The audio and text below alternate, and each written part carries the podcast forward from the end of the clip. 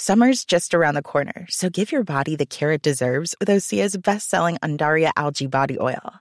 Created by infusing Undaria seaweed in barrels of botanical oils, it leaves skin silky soft and glowing. Plus, it's clinically proven to improve elasticity and deeply moisturize without feeling greasy. It's safe, clean, vegan skincare. Get 10% off your first order at oseamalibu.com with code GLOW, plus free shipping on orders over $60.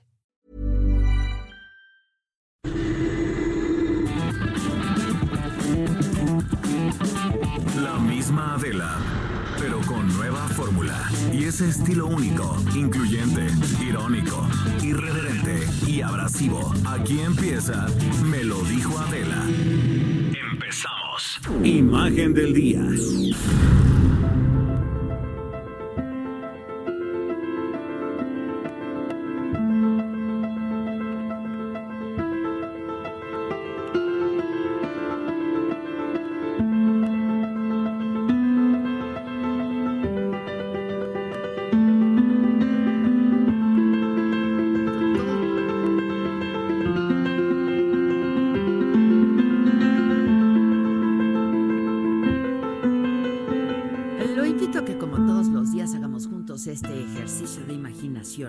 De la radio. Es la fascinante historia de la más grande gimnasta que el mundo hemos conocido, Nadia Comaneci, que llegó el 12 de noviembre de 1961 en Oneste, en Rumania. Y a los seis años conoció a Bela Caroli, este polémico entrenador conocido por sus rutinas de muy alta exigencia.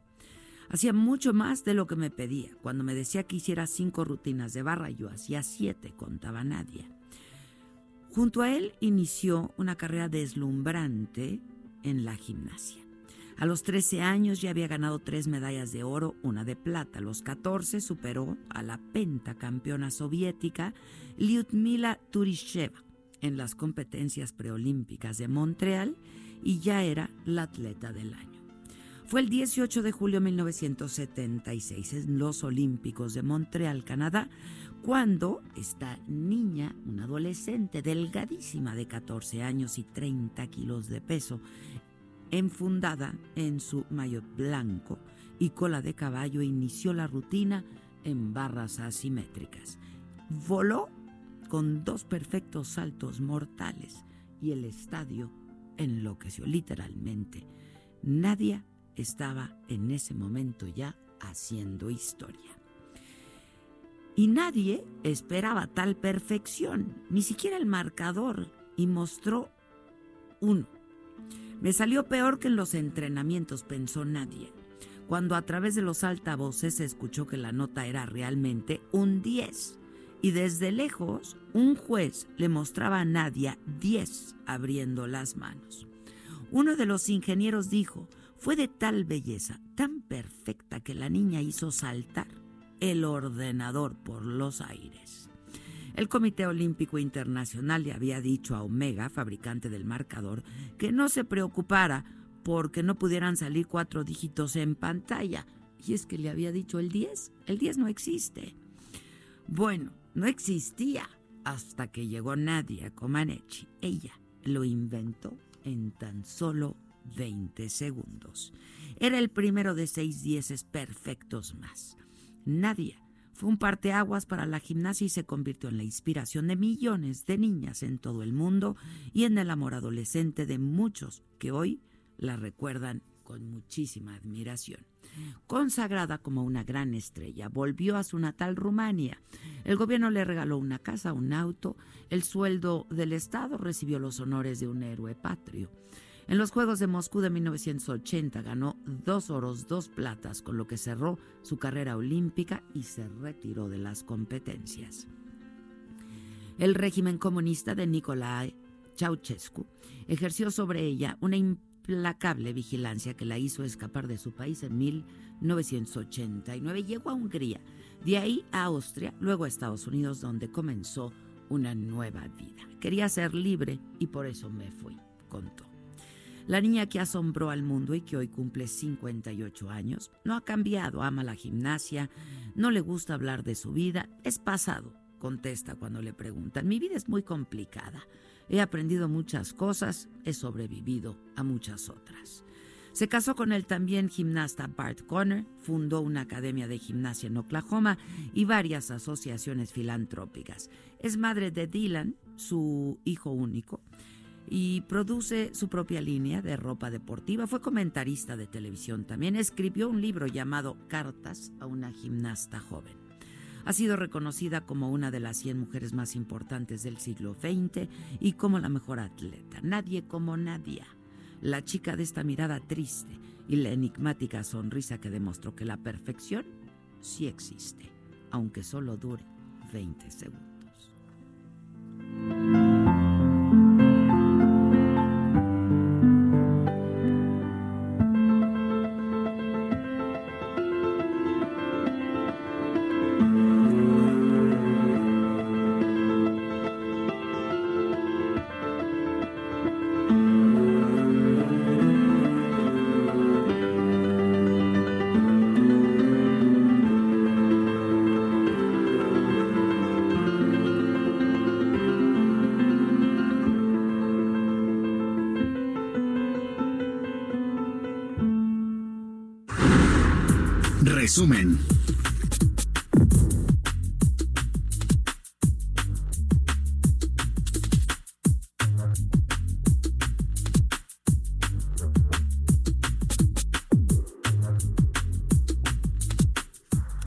Muy buen día. Los saludamos con mucho gusto hoy que es martes 12 12 de noviembre. Y bueno, hoy en las noticias, desde luego, eh, pues la noticia ha sido desde ayer y sigue siendo esta mañana. Evo Morales, el expresidente de Bolivia, que va a llegar a México eh, pues en un rato más, luego de aceptar el asilo político que se le ofreció. Esto eh, informó el canciller Marcelo Ebrard esta mañana, hizo pues una amplia exposición de todo el recorrido que tuvo que hacer eh, eh, que tuvo que hacer eh, pues el ejército mexicano porque fue por él un avión de la fuerza aérea mexicana para poderlo traer aquí a México. Y explicó que fue muy complicado sacarlo de Bolivia porque dos países negaron el apoyo para volar sobre su espacio aéreo eh, Gerardo Suárez, reportero del Heraldo, está justo en el Aeropuerto Internacional de la Ciudad de México a la espera de la llegada de Evo Morales, porque además el canciller fue instruido por el presidente de la República para que fuera a esperar a Evo Morales allá al aeropuerto. ¿Cómo estás, Gerardo? Buenos días. Muy buenos días, gracias Adela. Buen día a ti, a tu auditorio. Estamos a unos segundos ya de entrar a este hangar del sexto grupo aéreo del ejército mexicano, donde va a llegar el avión que traslada a Evo Morales, el expresidente de Bolivia. Ha sido una espera desde muy temprano, incluso algunos compañeros pernoctaron en este lugar y como bien decías en esta conferencia mañanera, el secretario de Relaciones Exteriores, Marcelo Ebrard, eh, calificó como un periplo el haber salido de, de Bolivia con el mandatario que ha renunciado a, su cargo, con Evo Morales, e incluso también en esta conferencia se dijo, eh, el propio presidente Andrés Manuel López Obrador aclaró que él dio la orden de que fuera eh, de que se ofreciera asilo y se otorgara este asilo a Evo Morales. Será aproximadamente a las 11 de la mañana que llegue este avión de la Fuerza Aérea Mexicana al hangar, a lo que fue antes el hangar presidencial y que ahora se llama el hangar del sexto grupo aéreo. Aquí está el personal de la Sedena, de la Fuerza Aérea, y hemos visto que, que llegaron algunos eh, empleados, algunos funcionarios, mejor dicho, de la Secretaría de Relaciones Exteriores, así que seguimos pendientes, Adela, ya de esta inminente llegada de Evo Morales. ¿Te parece si nos reportas en cuanto llegue, a ver si hace alguna declaración? Por supuesto, Adela. Sí, buenísimo. Claro. Buenísimo.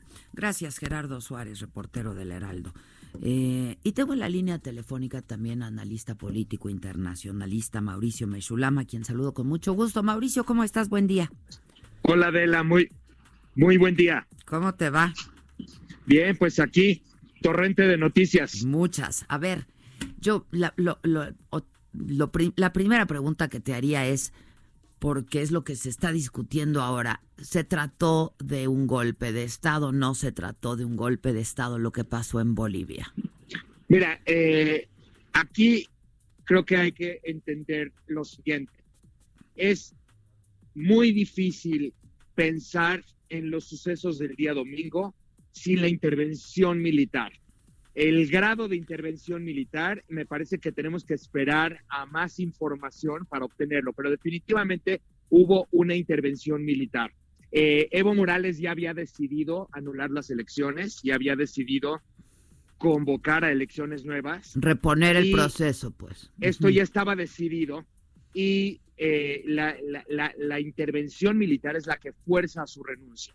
¿Me explico? Entonces, esto sí puede ser. Ahora, si había además una orden de aprehensión en su contra, pues en todos, a todas luces se trata de un golpe de Estado. Ahora, no es un golpe de Estado al estilo tradicional donde una junta militar asume el poder. Exacto, porque, porque el ejército no ha tomado el poder en Bolivia, exactamente. Ni, ni aparentemente lo, va a tomar, o por lo menos no sabemos que lo vaya a tomar. Pero, pero la intervención militar en la renuncia sí es considerada como un golpe de Estado light, si lo quieres llamar así. Ya.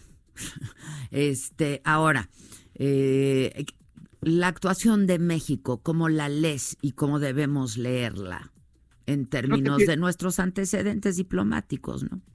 Claro, eh, yo creo que tienes dos dimensiones que analizar acá. Una es eso, justo lo que tú dices. México tradicionalmente ha ofrecido asilo político a distintos actores de distintas posturas. O sea, puedes pensar desde el Shah de Irán hasta actores políticos de, no sé, eh, eh, refugiados del golpe de Estado contra Salvador Allende en Chile. Entonces, tienes, tienes distintos momentos en los cuales México ha ofrecido asilo político y en ese sentido, la tradición eh, de política exterior de México se mantiene en esa línea. Ahora, la, una segunda dimensión es la política específica de Andrés Manuel López Obrador, que está eh, buscando alinearse con determinados gobiernos eh, con tendencias de izquierda en nuestro continente, al mismo tiempo hablarle a una audiencia interna, eh, una audiencia que lo apoya él y que apoya la medida que está tomando. la opinión pública en México está muy dividida y eh, la parte que está apoyando al López Obrador claramente apoya la medida tomada. Entonces, hay, hay como esta dimensión internacional y también la dimensión interna, ¿no? Ahora, Mauricio, finalmente te preguntaría, esto puede tener consecuencias en, en, la relación bilateral, por un lado con Estados Unidos, por otro lado eh, con algunos países eh, del continente que, como hemos escuchado, pues le negaron el apoyo a Evo Morales y a la OEA, ¿no? en donde México pues hizo un claro señalamiento eh, en contra de la, de la Organización de Estados Americanos.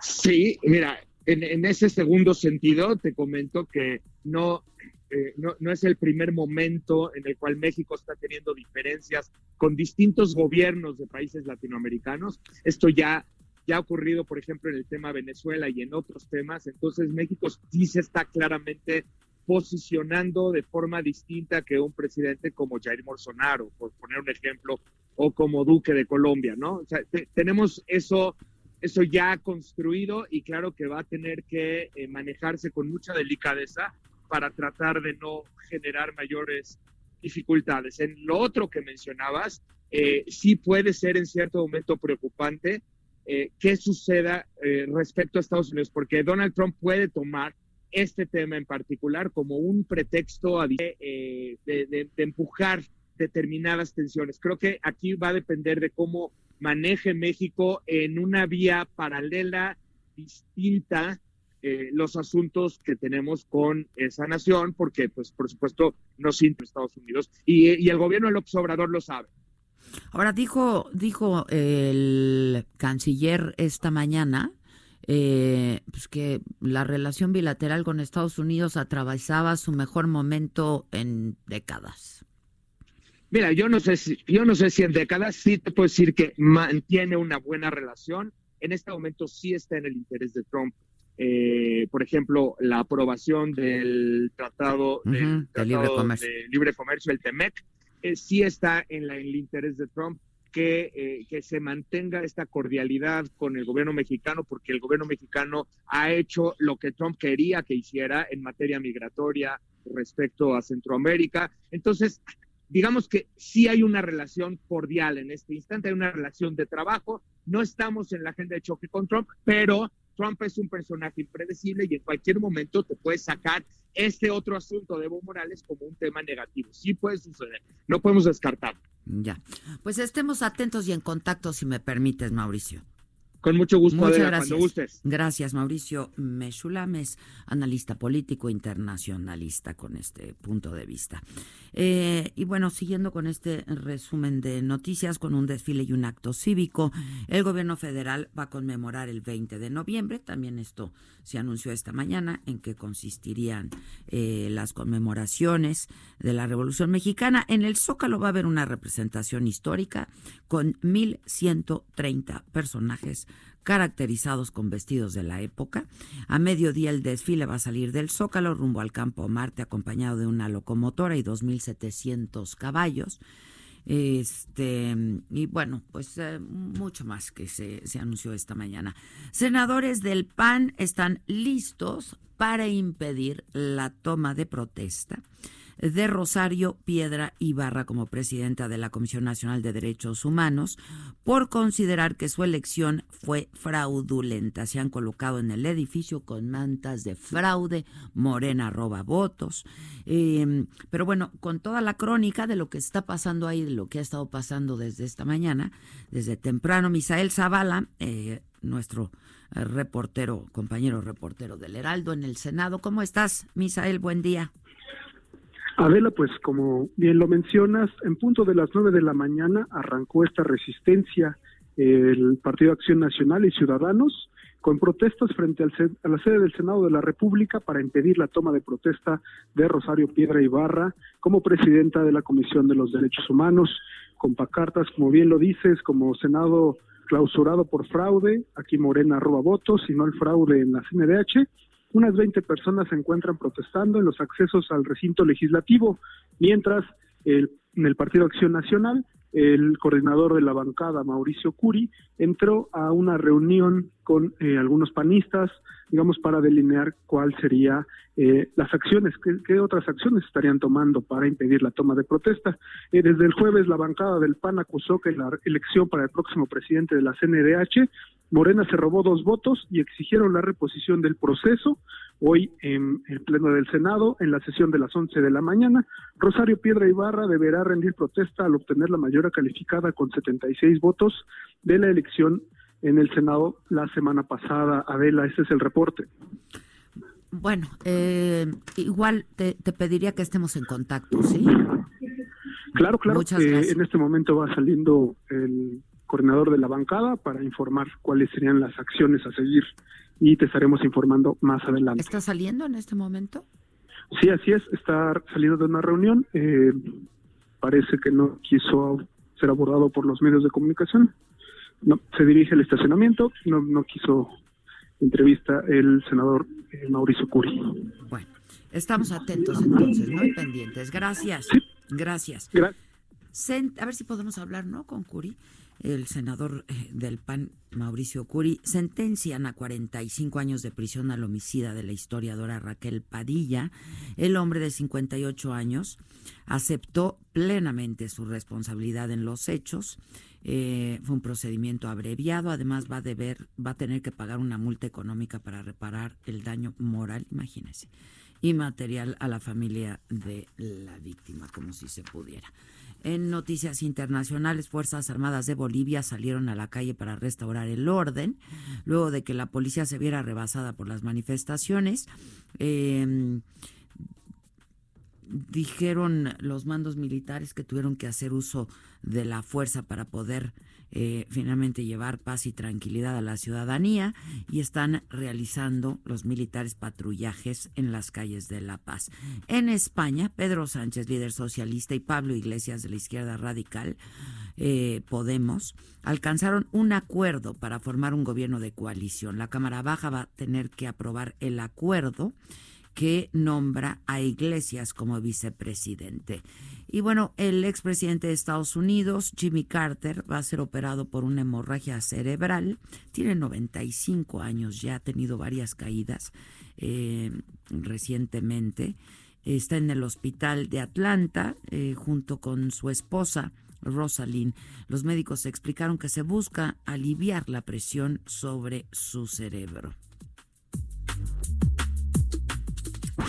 Tiempo al tiempo.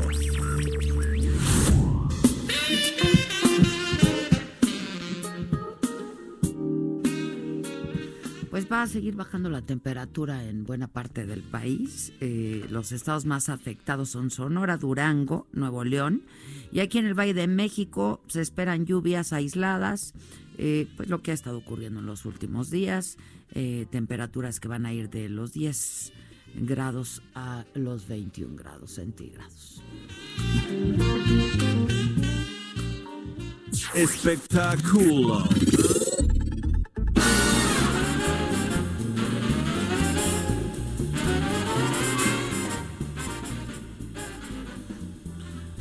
Les cuento que Emma Coronel es la esposa del Chapo Guzmán, se integra, ¿se acuerdan que se los habíamos adelantado que habría la posibilidad de que participara en este reality show?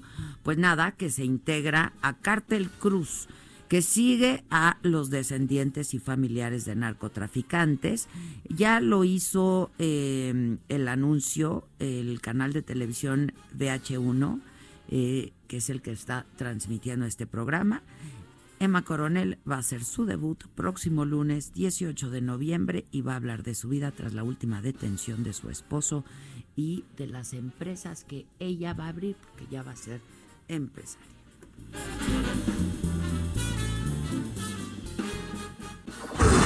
Deportes.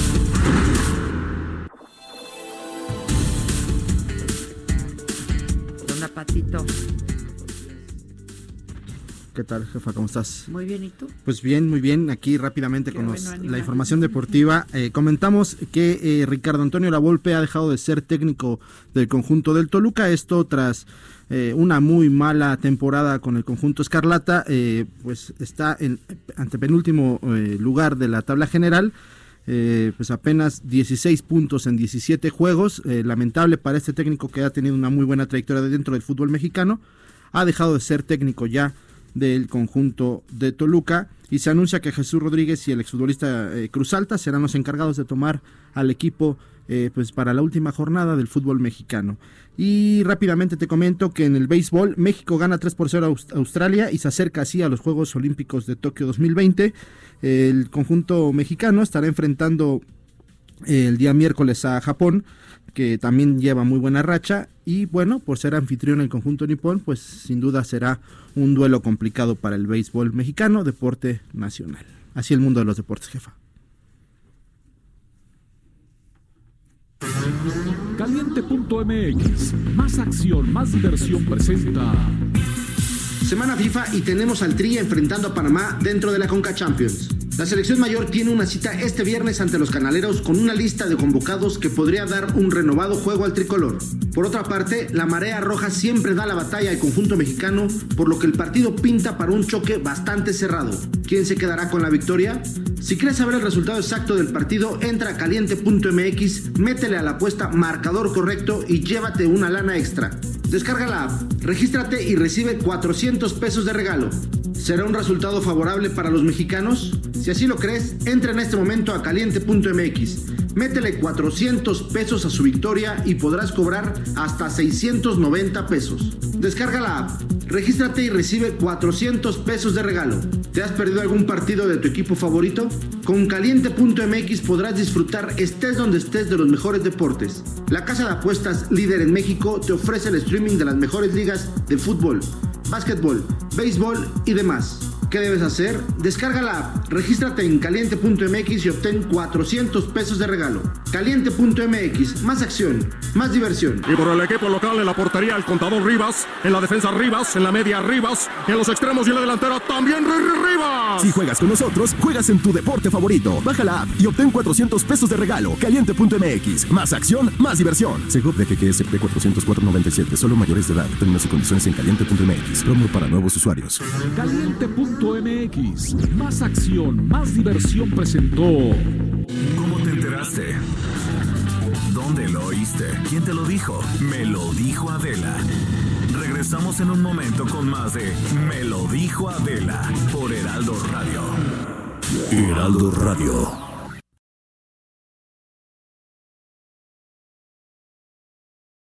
La entrevista.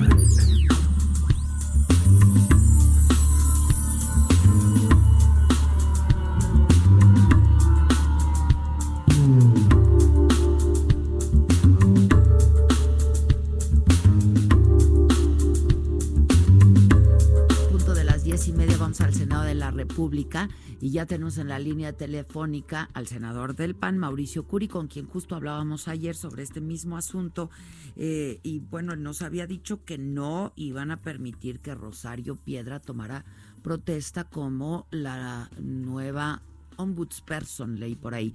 Este, Mauricio, entiendo que ya saliste de tu junta, de tu reunión con el grupo parlamentario. ¿Cómo estás? ¿Cómo estás, Adela? Como muchísimo gusto en saludarte, a tu amplísimo auditorio también. Pues un día pues complicado, un día intenso. Hemos buscado que verdaderamente se, se busque repetir esta pues este este fraude que hicieron la semana pasada, porque lo que está sucediendo no es cosa para el contra el PAN, es cosa contra el país. Es algo muy complicado. Ya clausuramos las entradas del Senado. Si las abren, ya será costa de ellos, pero que ellos sepan que lo que están haciendo es un fraude y que no debemos de permitir y que se debería de reponer el proceso, en lo cual estamos totalmente conscientes que es lo que tiene que hacer para que llegue una presidenta con toda la legitimidad que necesita una presidenta de los derechos humanos. Este, no se ha podido llegar a ningún acuerdo. ¿Han tratado de hablar con algunos otros coordinadores? ¿Algo, Mauricio? Sí, los coordinadores de oposición o del grupo de contención estamos platicando constantemente. También con Ricardo Monreal ha habido, ha habido pláticas. ¿Qué dice Ricardo? Pero bueno, nosotros tenemos un irreductible, que el irreductible es que sí, que se reponga la votación. ¿Y qué dice Ricardo Monreal? Pues para, para ellos ya fue, ya causó estado, para ellos ya se cantó la votación, ellos la interpretan así, pero nosotros evidenciamos pues que si hay un fraude que por lo tanto se tendría que repetir. O sea, este, pero pues parece que pues ya está, pues es un hecho consumado, ¿no? O sea, va a llegar, va a tomar protesta y se acabó. Pues pero que no quede por nosotros, adelante, que por mí no quede, que yo no me quede manchado, que yo fui aval de un, de un proceso para una persona que es la defensora del pueblo, que yo no sea, que yo, que quede bien claro que yo no soy aval de algo así y que pues, si por algo me metí a la política fue precisamente para poder combatir este tipo de acciones de los gobernantes. Este, entonces no ha podido haber acuerdo con Ricardo Monreal. ¿Ha estado receptivo? ¿Está sensible a la petición de ustedes o qué? Pues es que de eso se trata la política finalmente, ¿no? Sí, bueno, y, hemos llegado a una gran cantidad de acuerdos. El 80% de las votaciones han sido acompañándolos a ellos, al grupo Morena. Lo que nos han pedido, que creemos que es buen plano para el país, los hemos acompañado, Guardia Nacional, extinción de dominio, el 19 constitucional, pero en esto no podemos acompañarlos y es terrible lo que sucedió la semana pasada y evidenciamos que hubo un fraude. Y esto, bueno, lo va a acompañar todo el tiempo a la nueva presidenta en caso que tome protesta. Ahora, que por fin me puedes esclarecer el asunto de los dos votos y qué dice Ricardo Monreal al respecto. Ellos dicen, la interpretación que ellos tienen es que hubo dos personas que echaron votos en blanco. Suponiendo sin conceder que así fuera, eh, ya con eso se, se, queda claro que son 116 los senadores presentes, que es lo que dice la Constitución. Por lo tanto, como había 116 senadores presentes, ocupaban 78 votos para tener las dos terceras partes. Y no los solamente tuvo 76 votos. ¿Y qué dicen de los otros dos votos en blanco?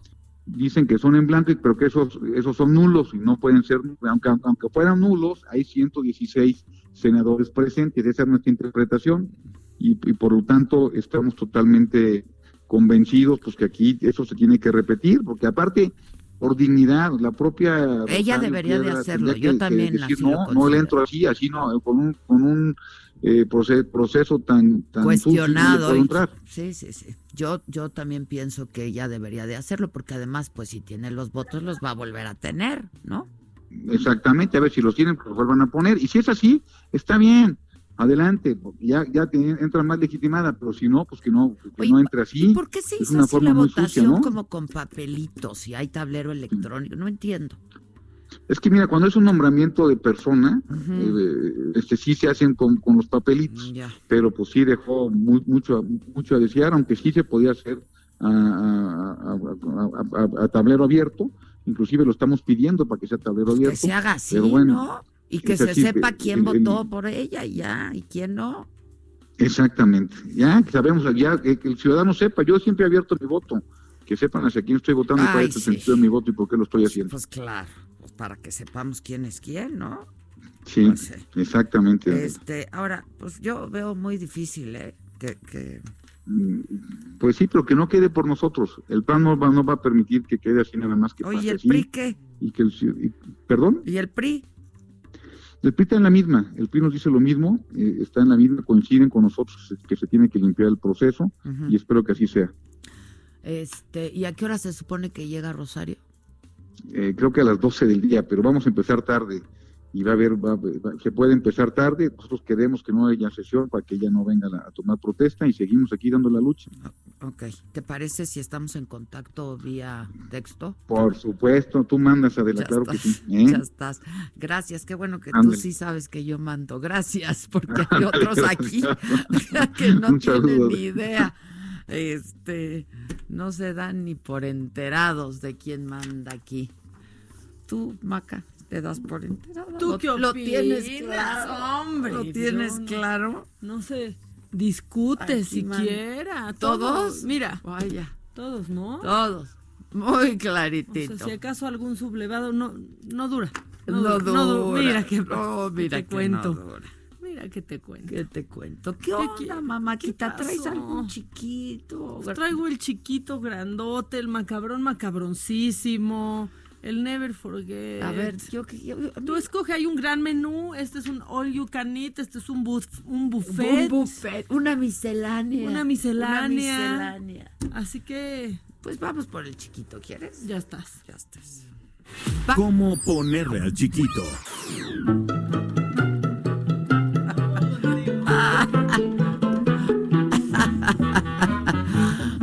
es que... Va que va, va que va, mamáquita. Nos damos terapia aquí entre corte y corte. Bueno, vámonos porque el chiquito hoy, eh, pues es para Santa Agustina. Agustina. Agustina. ¿Cómo andas acá? Bien, Agustina. ¿no? Y creo que la nana de mis hermanos se llamaba Agustina. Agustina. Sí, yo conozco Estoy muchas casi segura. Si me está oyendo Mili, mi hermana, que luego siempre nos escucha. A ver si me, me, dice. creo que sí se llamaba Agustín. Doña Agus. Agus. Puede ser que sí, porque siento que a mí me ha contado alguna historia. ¿Emilia? Mili. Ah, puede ser. Creo. Puede ser. Eh, Cuniberto. San Cuniberto. Uy, no, yo nada más a Cudberto. Pero Cuniberto, el Cuni.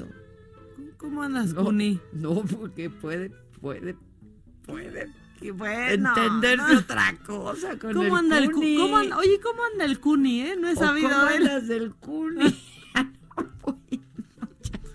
ya, Maca, de veras. Ahora sí que. Pues, que...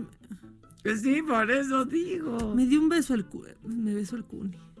Este, bueno, eh, el Gesiquio. ¿Cómo andas del Gesiquio? Tampoco, Tampoco conozco a nadie. Josafat sí, ¿no? Sí, Josafat, Josafat bastantes. La Buino. No. El Abui no. Ya llegó el Abui. Bueno, Macario, Macario sí. Macario, claro. Macario Jiménez, Macario Esquetino. Claro. Mucho Macario. Eh, claro, Macario, de López Tarso. Luego San Margarito. Lástima, Margarito, Margarito. Margarito, claro, mucho. Que se enojaba mucho si lo cargaban, ¿se acuerdan de Margarito? Margarito era lo máximo y yo me lo llegué a encontrar en el Metro Valderas.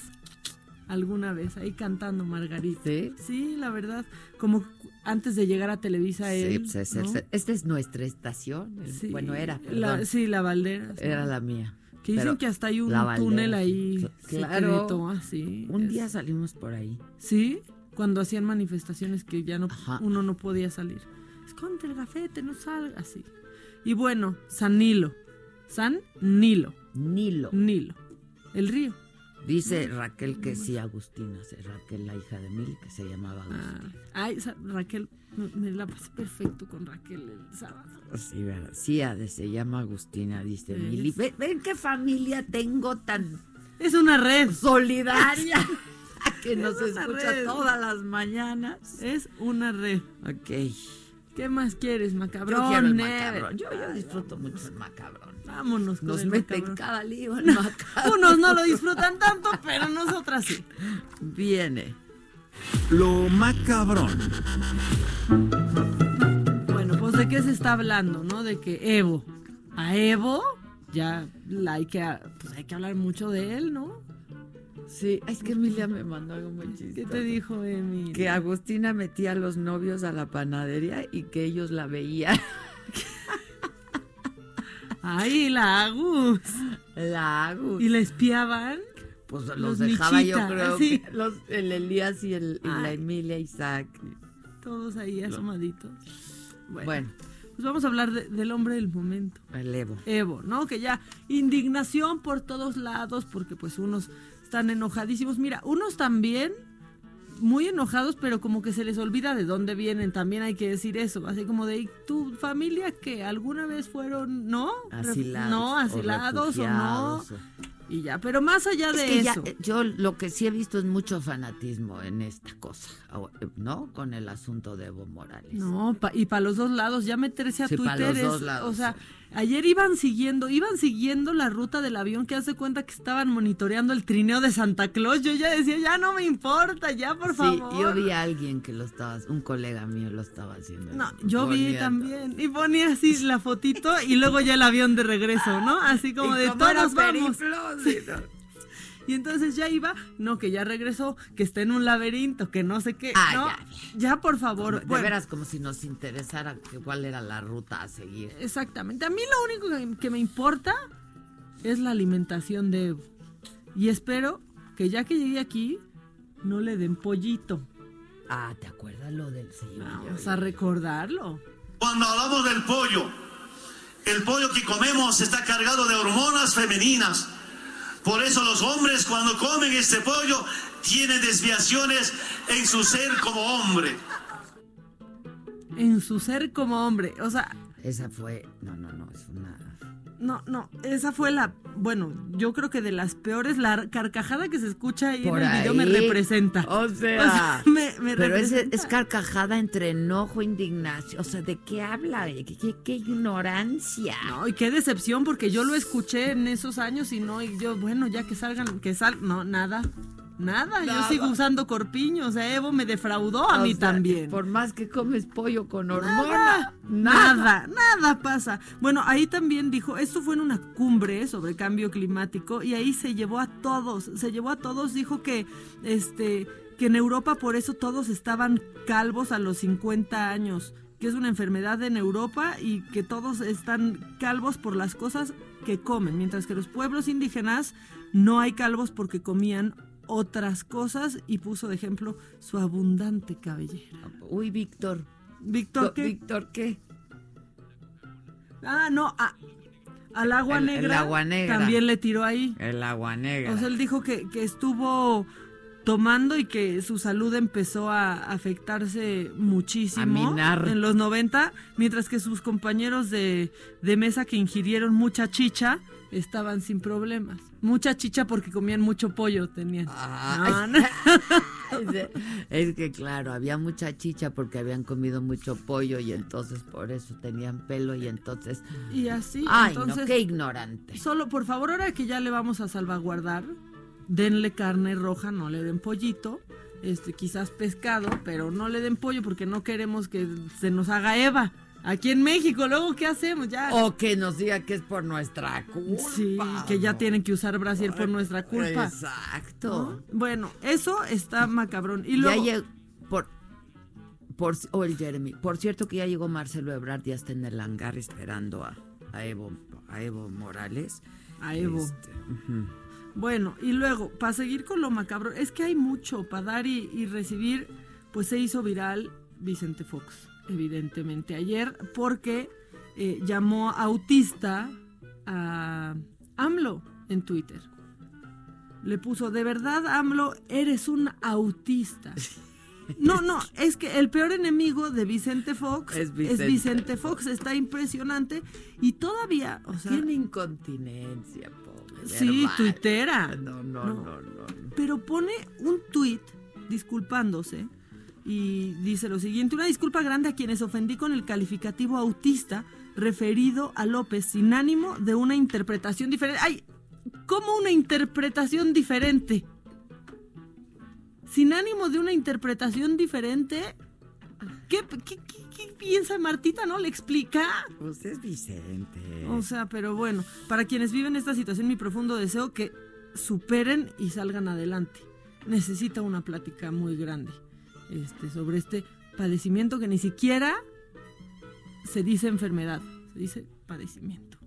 Entonces, bueno, ya, Vicente Fox también, también ayer le, le llovió muchísimo. Le llovió también a Madonna porque la demandó un fan por mil dólares por el concierto que va a dar en Miami. Lo pasó de las ocho y media de la, de la noche a las once y media de la noche. Entonces, como el fan ya no va a poder ir, la demandó. No me digas. Demandaron a Sí, lo oí, lo oí, por mil dólares. Dije, sí lo oí. Se los da de domingo a sus hijos, ¿no? o sea, de haber dicho, ya denle eso, ya, denle, denle. Pero dijo, la reina nunca llega tarde. ¿Qué? ¡Ay, qué bárbaro! ¡Qué mujer más guapa! Pero ¿cómo le haces? ¿Y eso? ¿Cómo estás, Blanca? ¡Qué bárbara! Señor Camacho, ¿cómo estás? Con esa voz, qué bárbaro. Bien, bueno. Bienvenida. Oye, disfrutando las estupideces de Fox o ya en No, pues ya uno se ríe. Ya son demasiadas, ¿no? Pues es que tiene incontinencia, el pobre. Ya, hay que, ya no hay que ni tomarlo a mal. De pendeces, porque pero que lo reporten. que haya incontinencia verbal, pues no está mal, pero que tengan interés, sus palabritas, ¿no? Sí, verdad, sí, sí, tienen razón. Lo que es que no leen. No leen. No Ninguno, ni del PRI, ni del PAN, ni del PRD, ni no les importa. Ni de Morena, ni de ningún lado. No leen nada. Tú vienes con Oye, pero del PRI antes había gente por lo menos mejor formada, ¿no? ¿Yo, yo qué, perdón? ¿Traes alguna lectura? Porque te veo con un librito, pero no, es una libreta, ¿verdad? Trae su diario. trae su diario. Exacto, su agenda. Bueno, no los hemos presentado como, como se merecen la guapísima Blanca Guerra y el guapísimo Alejandro Camacho y además actorazos están esta mañana con nosotros. Bienvenidos, muchas gracias. gracias. a ti, Adela, gracias por la ¿Qué invitación. Voz tiene? Escuchen, a ver, habla un poquito más. Bueno, lo que pasa es que es de mañana y me acabo de levantar. no, pero está muy bien. Qué voz, sí, está muy bien. Es una, es una, este, voz mañanera una voz mañanera aguardientosa de un tipo balaseado. Eso es lo de hoy, estar balaseado en este país. Ay, qué horror.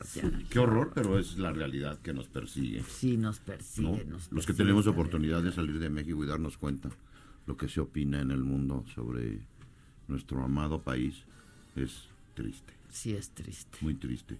Y entonces por eso nosotros tenemos que tener la iniciativa de montar, por ejemplo, en el teatro, una obra importante de Jean-Paul Sartre, para irnos, dejar tanto eh, estupidez, irnos más al pensamiento, ¿no? A la reflexión. Más que al divertimento, al pensamiento.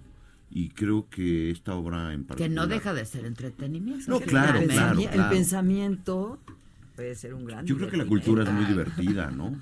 Depende de... Hay gente que se aburre fácilmente con cualquier cosa. Pero habemos gente que sí nos tomamos el tiempo de ver un atardecer, de admirar una bella mujer, de leer un poema, de leer una obra de teatro, o hacer una obra de teatro como la de Sartre. A puerta cerrada. Así es. ¿Cuándo estrenan? Pronto. Muy bien. Prontísimo. O sea, ¿qué está pasando? No, nada, simplemente que es una, una obra complicada. Tenemos un este, equipo creativo muy, muy interesante, muy experimentado, pero que se requiere tiempo para, para integrar todos los, todos los procesos de ensayos tienen muchas etapas. Okay. Y esta es la última y es la más complicada porque entonces ya entran todos los niveles. Todos, los, elementos, actores, los escenógrafos, los iluminadores, pues, ¿no? el vestuario, todo. Entonces sí hay que, hay que llegar ya a integrar todo y se lleva su tiempo. Pero sí, ya tenemos este, estas, eh, el 22 haremos un estreno ya oficial, digamos. Tú eres Inés, por supuesto. Ok. Are you talking to me? es que les tengo que contar que yo de, pues, jovencita estudié pues, en la escuela, nos daban clases de teatro. No sé si ustedes conocieron Malena Doria. Claro. Nos daba clases de teatro y entonces montamos esta a puerta eh, cerrada. Y yo era Inés. No. Muy bien. Are you talking to me? No. Sí, estás en el perfil. ¿Verdad que estoy en el perfil? Tremenda obra, ¿no? Qué bárbara. ¿Conoces la obra? Sofisticada. no, la verdad es que no. Es una de las Pero obras ya la más sofisticadas. Sí, muy sofisticada. Es, una, obra, conceptual, sin duda, donde Sartre plasma todo su pensamiento, toda su filosofía. Y, y es pero al mismo tiempo es muy divertida. Muy divertida, sí. Porque son tres personas que llegan al infierno.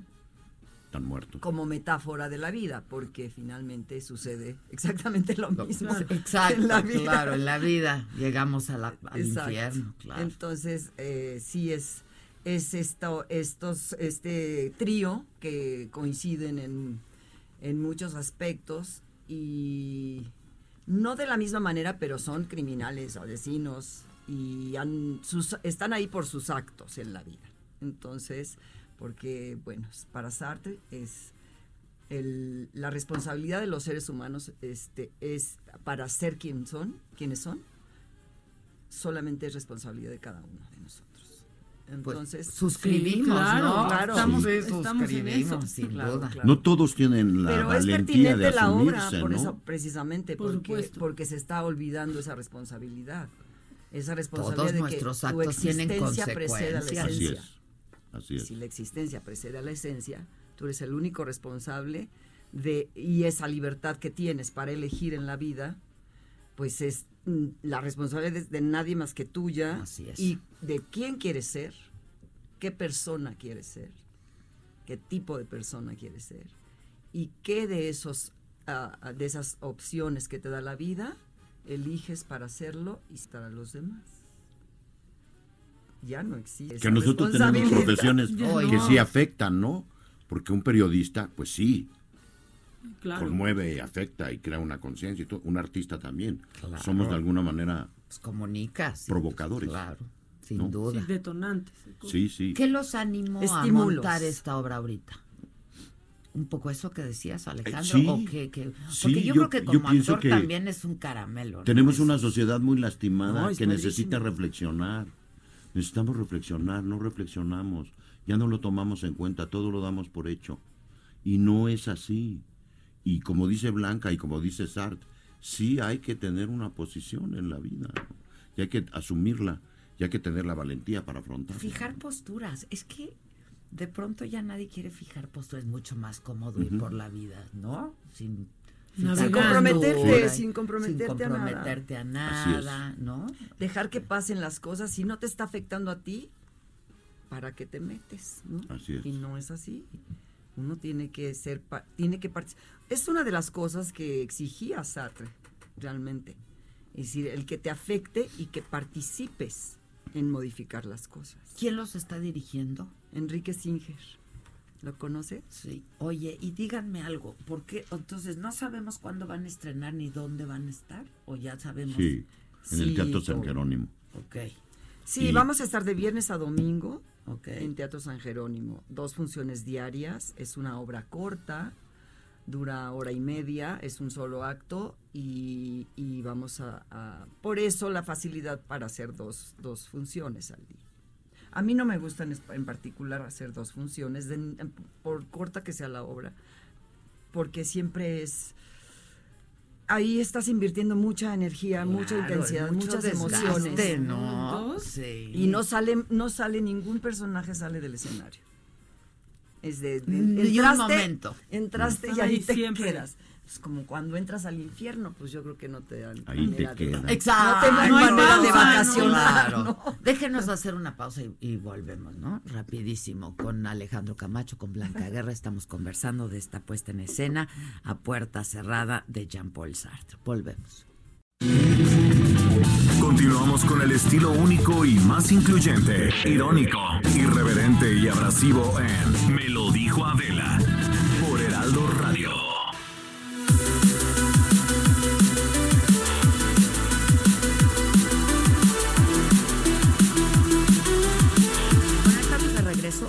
una pausa, eh, estábamos conversando con Alejandro Camacho, Blanca Guerra, si me permiten un momento, porque vamos al aeropuerto internacional de la Ciudad de México en la Terminal 1. Está Jerry Galicia, porque hay golpes entre policías federales. Eh, ¿Nos dices qué es lo que está pasando, Jerry? Claro que sí, mi querida Adela. Eh, tenemos una verdadera batalla campal en el circuito bicentenario frente al Aeropuerto Internacional de la Ciudad de México. Llegaron elementos de la Policía Federal que no quieren ser parte de la Guardia Nacional. Están exigiendo una liquidación por esta situación y por ese motivo tenían planeado cerrar el acceso a la terminal número uno y como parte de su protesta de la era cerrar el circuito bicentenario con dirección a la glorieta de la raza. Sin embargo, se adelantaron los elementos policíacos. Eh, tenemos al cuerpo de la policía capitalina realizando una enorme valla. Son decenas y decenas de elementos, todos ellos vestidos de azul, algunos con chaleco de color verde, y formaron una valla de tal forma que evitaron que los elementos de la Policía Federal lograran llegar hasta el circuito interior por algunos minutos. Sin embargo, esto no les pareció a los federales, comenzaron los empujones, se han aventado de todo, salieron volando los rayos de la policía, escudos, algunos, algunas eh, varillas que traían y algunas rocas. Hay elementos federales lesionados, mi querida Adela. También tenemos algunos eh, elementos de la policía capitalina que los vemos sangrando de la nariz. Y como los federales no lograron bloquear el sentido del circuito interior hacia la raza, se han brincado la, la valla, el muro de contención del circuito interior, derribaron las cercas y están cerrando el circuito interior con rumbo a la zona sur de la capital. En ese momento, la policía capitalina brinca la valla para tratar de replegar a estos elementos federales, así que en breve podremos tener más golpes en el circuito interior para nuestros amigos que tienen planeado el eh, algún viaje en el aeropuerto, hay que checarlo con su aerolínea y salir con muchos minutos de anticipación, de preferencia llegar por la terminal número 2. Y por lo pronto, el reporte. Oye, Jerry, ¿es un número importante de policías federales? Son muchos elementos de la Policía Federal. Deben ser cerca de 500, 500 elementos federales. Están brincando, corriendo por todas partes del circuito bicentenario. Y en estos momentos han logrado brincar el camellón del circuito interior hacia el sur y ahora se están brincando los elementos de la policía capitalina. Pues sí, estamos monitoreando aquí algunas televisoras que lo están transmitiendo y estamos viendo estas estas imágenes eh, y me parece que pues la petición es justa. Se les había dicho que pues no era obligatorio, era absolutamente voluntario su pase a la Guardia a la Guardia Nacional, solamente si querían pertenecer y pues los que no quisieron, sí, sí, estamos viendo golpes. Esto es en vivo lo que estamos diciendo. ¿Nos relatas lo que estás viendo, Jerry? Claro que sí, Adela, tenemos empujones, elementos de la Policía Federal tratando de brincarse el camellón del circuito bicentenario. Alcanzamos a escuchar sirena Vienen más vehículos de la policía hasta este punto y ya un grupo importante de policía capitalina apoyados con escudo están rodeando a los elementos de la Policía Federal para poderlos replegar hacia carriles laterales de esta importante arteria. Mientras esto ocurre, al otro extremo, justo en la terminal número uno, tenemos al resto de los federales, cerca de 300 de ellos, tratando también de llegar hasta el circuito interior. Eh, bueno, regreso contigo entonces un poco más adelante, ¿no? Claro que Tú estás justo ahí. Seguimos muy pendientes, gracias. Gracias. Buen día. Pues así está nuestro país, así está esta ciudad. Sí, yo la verdad es que... Pero como este, como este México, ningún lugar en el mundo. Este sí es el infierno, ¿no? ¿O no? A propósito de... A propósito Este sí es el infierno. Es una tristeza, ¿no? Ver a nuestro país así. Pues es un fracaso generacional que tenemos heredarle a nuestros hijos esto. Sí. Es un fracaso generacional. ¿Qué edades tienen tus hijos, Alejandro? Max tiene 30 y Francesca tiene 42. 30 y 42. ¿Tú, Blanca, cuántos hijos tienes? Uno, tiene 28. ¿Y se dedica alguno de ellos a, esto? No. A de la actuación. Max es músico. Tú sí, y Francesca es, actriz. Sí. Sí, Francesca es actriz. Sí. Pues es no, mi hijo es arquitecto. Lo traen en la sangre. ¿no? A tu hijo es arquitecto. Sí, está bien difícil la cosa. Sí. Este. A mí me rebasa, la verdad. Yo, la verdad, no, no entiendo cómo de pronto en tan poco tiempo han resultado tantas malformaciones, tanto desvío de, ¿no? contrario a lo que podría ser el, crecimiento de un país, la evolución positiva de, de una sociedad. Es tremendo. Es, ha sido así, ¿no? Compactado todo Ahora, al yo mismo no sé tiempo. si, si, ustedes perciben lo mismo, pero hay un ánimo, ¿no? Hay, como hay una un, depresión. Un humor este, como generalizado. Pero yo creo que, ¿no? yo creo que no, no debemos permitir este, que nos apaguen, ¿eh? No debemos permitir que esto nos, nos sofoque y nos, este, y nos anulifique. Tenemos, este país tiene muchísimas cosas muy positivas también que hay que no hay que sacar a, este a, relucir y, a, contagiarnos de ello. Porque no podemos estar en una atmósfera de depresión o como sociedad eh, poco activa en las cosas que están sucediendo y pues cada uno con nuestras propias válvulas, ¿no? Pues sí, en tus áreas, sí, ¿no? en tus Y- áreas, y- claro. Pero hay como- cosas como que nos, que nos- ahora en esta en hay esta cosas comunes que tenemos que pelear por ellas. Y yo creo que en cuanto a la oferta cultural que existe en este en este en esta ciudad sobre todo y en el país entero, no la podemos de- de- desperdiciar. Tenemos que nutrirnos de ella y ser mejores personas cada vez a través de esos nutrimentos de la, del arte y la cultura, porque salir a las calles y disfrutar lo que es disfrutable de este país, porque no podemos quedarnos este en, en- ni a nivel o sea, ni en un individualismo de que pues, a mí no me pasa nada y yo estoy bien Sí, y a mí no, me- no, no. mi, mi lanita está muy bien, mi no es negocito está muy ¿eh? bien. No. Todo está afectado, todo, y todo tiene repercusión todo, en todo. Es otra que- vez, todo lo que tiene hablamos de todo tiene consecuencias. Pero tiene razón Blanca, ¿no? Si no se voltea la cara a la educación y a la cultura y al arte, no va a haber una transformación. La Es que no transformación en China fue así, ¿no? La transformación la en cultura, Estados Unidos claro. fue así, ¿no? Fue a través de la cultura, Ay, fue a través de la educación. ¿Por qué aquí no? No entiendo. Sí, pero ya ahorita, ahorita no le dan hay a la cosas muy concretas que hay que merece, trabajar. ¿eh? No se lo dan y no O sea, se ¿por lo qué no dan, se resuelve esto de la, de la, de la, de la Policía Federal? ¿Por qué no se resolvió? Porque si se Es veía legítimo, venir desde el ¿no? principio. Pero además es una, a mí me parece que es legítimo, Es pues si llevan determinados años trabajando y no quieren atienda. pertenecer a la guardia, pues que se les liquide y ya, ya, pero, ¿no? pero, Claro, pero, pero bien, respetándole todos sus derechos, laborales. Porque Laborales. aparte ellos insistieron mucho en que era voluntario, el pase a la guardia era voluntario, pero pues si te dicen, pues no te voy a dar, no te voy a liquidar y vas a perder tu antigua, pues no, le veo perteneces a, ¿No? a un lugar que no quieres pertenecer o te quedas O pierdes todo. Sí, sí, sí, No, eso no está bien. Y así muchas cosas se tienen que resolver y, y la sociedad, nosotros tenemos que participar en eso. De verdad, desde nuestra área, procurar que, que, que, que este gobierno se haga responsable de resolver los problemas, porque ¿para qué quiso estar como gobierno? Para resolver. Para resolver los problemas, claro. no para echarle la culpa a nadie. No, ya, porque ya. ya. son muchos años que el señor López Obrador quería ser presidente y ahora que resuelva, porque no es que no supiera de los problemas de este país. Entonces ya tenía que haber llegado con la tarea hecha. Pues sí, sí, no Y no qué? estamos viendo eso. O sea, no hay, no, no, no hay nada nuevo bajo el sol que él no, No. supiera. No. Y, a, y a- y a pesar de eso, él quiso siempre ser Ajá, presidente. Si quisiste es porque tenías cómo resolver La las cosas. Entonces, a- no tenemos que ser una sociedad más exigente, más unida, más organizada, más informada. Y sin caer en fanatismo. Y menos polarizada. No, no, a la polarización. Que, es lo que, también de eso se ha encargado mucho este, este, este gobierno. polarizar. Sí, claro.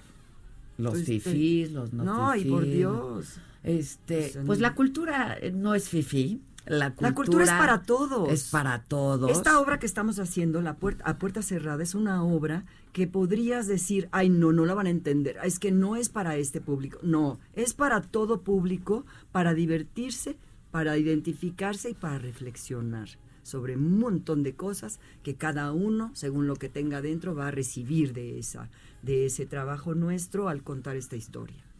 Huele a humanidad. Huele a humanidad. La obra, la huele a humanidad. Pues es de seres no, sí, yo dije, como ahorita aquí, solo estábamos Adela y yo, perdón. Todo lo enlodan, ¿no? Tan bonita que iba la entrevista. Nosotras siempre Todo lo enlodas, Adela. ¿Eh? Tú también. Todo lo enlodas. Todo lo enlodamos. Es que no entendimos las tres, fue como, ¿qué? Sí, ¿Nosotras? Pero además en el tono que lo dijo, ¿no? Huele a humanidad. Huele a humanidad. No puedo ser tan perfecto. Es que bueno que, que, algo huele a humanidad. No, es que tenemos que quitarle el estigma a la cultura de aburrida, porque es lo menos no, aburrida. No, no, no. Es lo, lo menos aburrido. Lo que menos tiene es ser aburrida. La cultura y el arte es un, es un pues, divertimento. Nosotros que llevamos toda la vida dedicándonos a eso, no nos ha aburrido, ¿verdad? Al contrario. Para nada. Cada vez ni hemos aburrido a nadie. No, ni han aburrido a nadie. La pasamos muy bien y ¿Qué te la otros pasas planes muy bien. tienen? O yo creo que ahorita pues están completamente enfocados. sí, sí, enfocada sí, a esto. Pero después de, de, estrenar y ya tener estos días de, de, descanso, que son cuatro días a la, A la semana, semana. y tres para trabajar en la obra, pues esos cuatro días los quiero invertir en muchísimas cosas. Yo creo que a mí, fíjate que el entrarle a esta obra me ha despertado una, una necesidad, una, una, una alegría, una inquietud tremenda por, por retomar la filosofía. Ah. Me, o sea, realmente creo que es muy Es que los leímos, en esta época. pues no- nuestra generación los leímos hace Claro, muchos años. Claro, la y a Simón de. Beauvoir y a todo, Sí. todo lo que era Todos, eh, la, claro. la, la, la li- la pareja, ¿no? Este, libre. Claro. Este, Si a los chamacos les hablas de Jean-Paul Sartre y cree que es un shampoo. No, No, pero también a qué chamacos, no. A mi hijo Pues, le- le- eh, se clavó, ¿eh? También.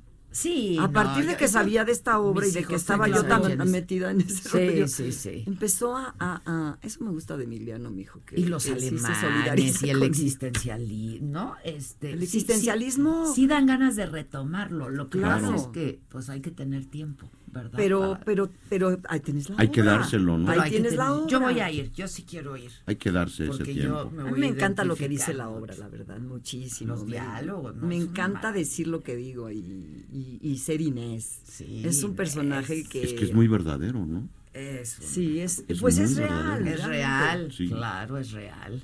Y es muy, eh, eh, pues sí, la gra- gran aportación de, de Sartre, digo, el existencialismo se venía hablando y se venía exponiendo mu- mucho antes de Sartre, pero, pero realmente la aportación de él es el, el existencialismo ateo, que eso, re- o sea, refuerza justamente la responsabilidad del ser humano consigo mismo y con los demás. No Y hay a- quien porque él no cree en seres superiores. Entonces, aquí no hay de que el, la- el azar, la casualidad, nada. Nada. Eres tú y tus actos. Este, pues Como debe. felicidades, cara. Ya Muchas aterrizó gracias. Evo Morales, no sé si los tenía con Con pendiente. ¡Con pendiente! Ya está Evo en México. Este, ya, ya está. ya le, ¿Quién? le tomó la palabra a Ebrard y a todos ellos. Este, pues sí, pues sí. Estamos y viendo las imágenes. En cuanto veamos que, en cuanto veamos que baja, ¿no? Que desciende de la escalinata, nos enlazamos con Gerardo, ¿no? Sí, sí, yo Y quiero para ver eso. para ver si va a hacer alguna declaración o algo. A ver, Gerardo Suárez, estás justo en el hangar de la Sedena, ¿no? Así es, Adela, muy buenos días. Eh, aproximadamente a las 11 de la mañana y 9 minutos aterrizó este avión con matrícula XC LOC de la Fuerza Aérea Mexicana que trae a Evo Morales, el expresidente de Bolivia, a la Ciudad de México.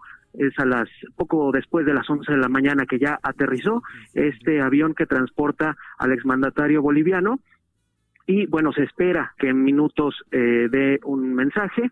Incluso ya vimos que el secretario de Relaciones Exteriores, Marcelo Ebrard, ya llegó a este hangar del sexto grupo aéreo, el ex hangar presidencial, y también está acompañado del subsecretario de América Latina, Maximiliano Reyes. Así que ya, ya aterrizó el expresidente de Bolivia, Evo Morales. Adela.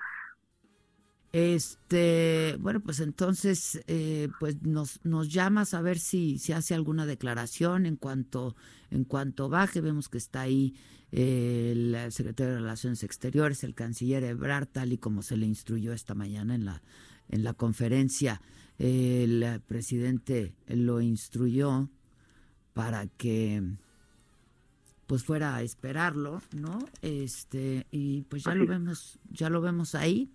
Eh, México ofreció el asilo político a Evo Morales. No lo pidió Evo Morales, lo ofreció nuestro país y eh, pues luego él aceptó el ofrecimiento y de acuerdo a todo lo relatado esta mañana por el canciller Ebrard, pues sí fue este complejo traerlo, ¿no? Porque había espacios aéreos de países eh, pues que, cerraron.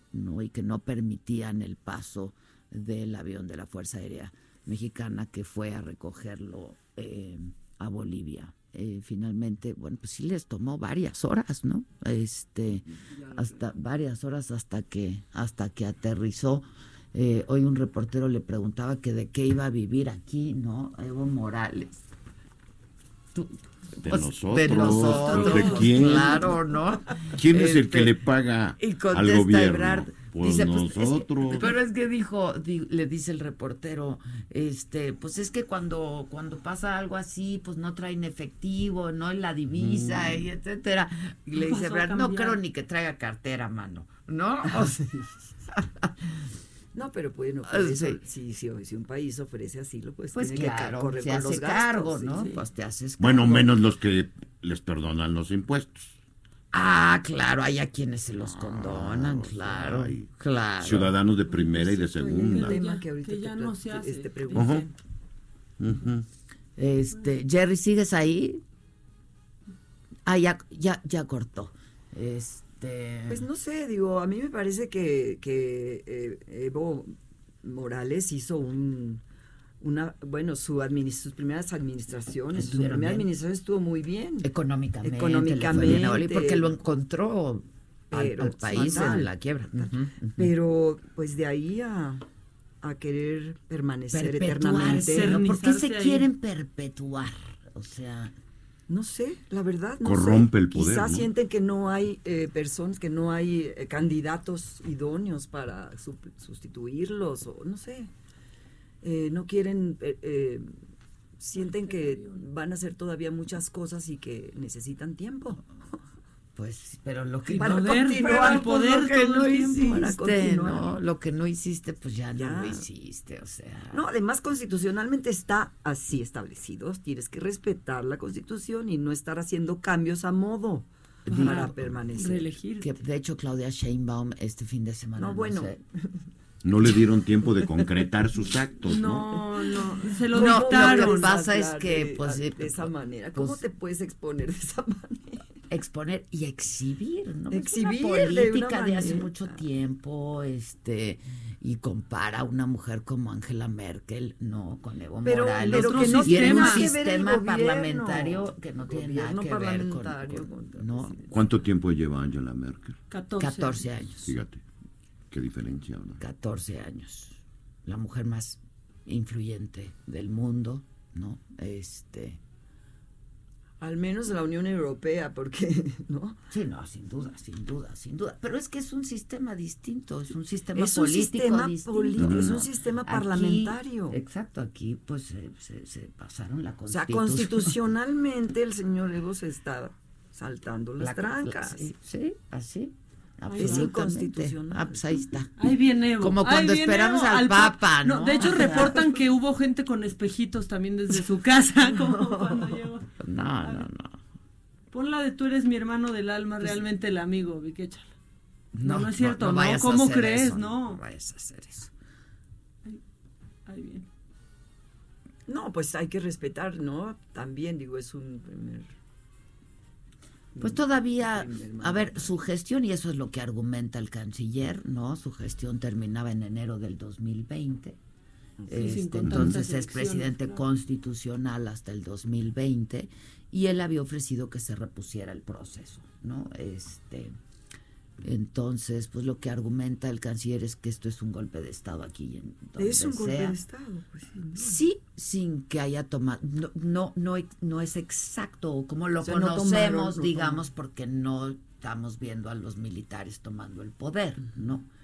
Y al parecer, pues todo parece indicar que se van a convocar elecciones y se va a seguir con un proceso democrático, ¿no? Este, en fin, pues vamos a ver qué es lo que qué es lo que ocurre, pero otra vez, pues esto del asilo político ofrecido por México tiene otra vez a la opinión pública y publicada muy dividida, absolutamente dividida.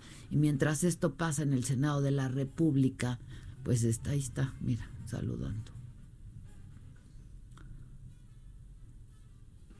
Muy alto Evo Morales, ¿verdad? Pues es que no, no, se le ve mucha mucha diferencia de estatura con Marcelo Ebrard, que sí es bastante alto, ¿no?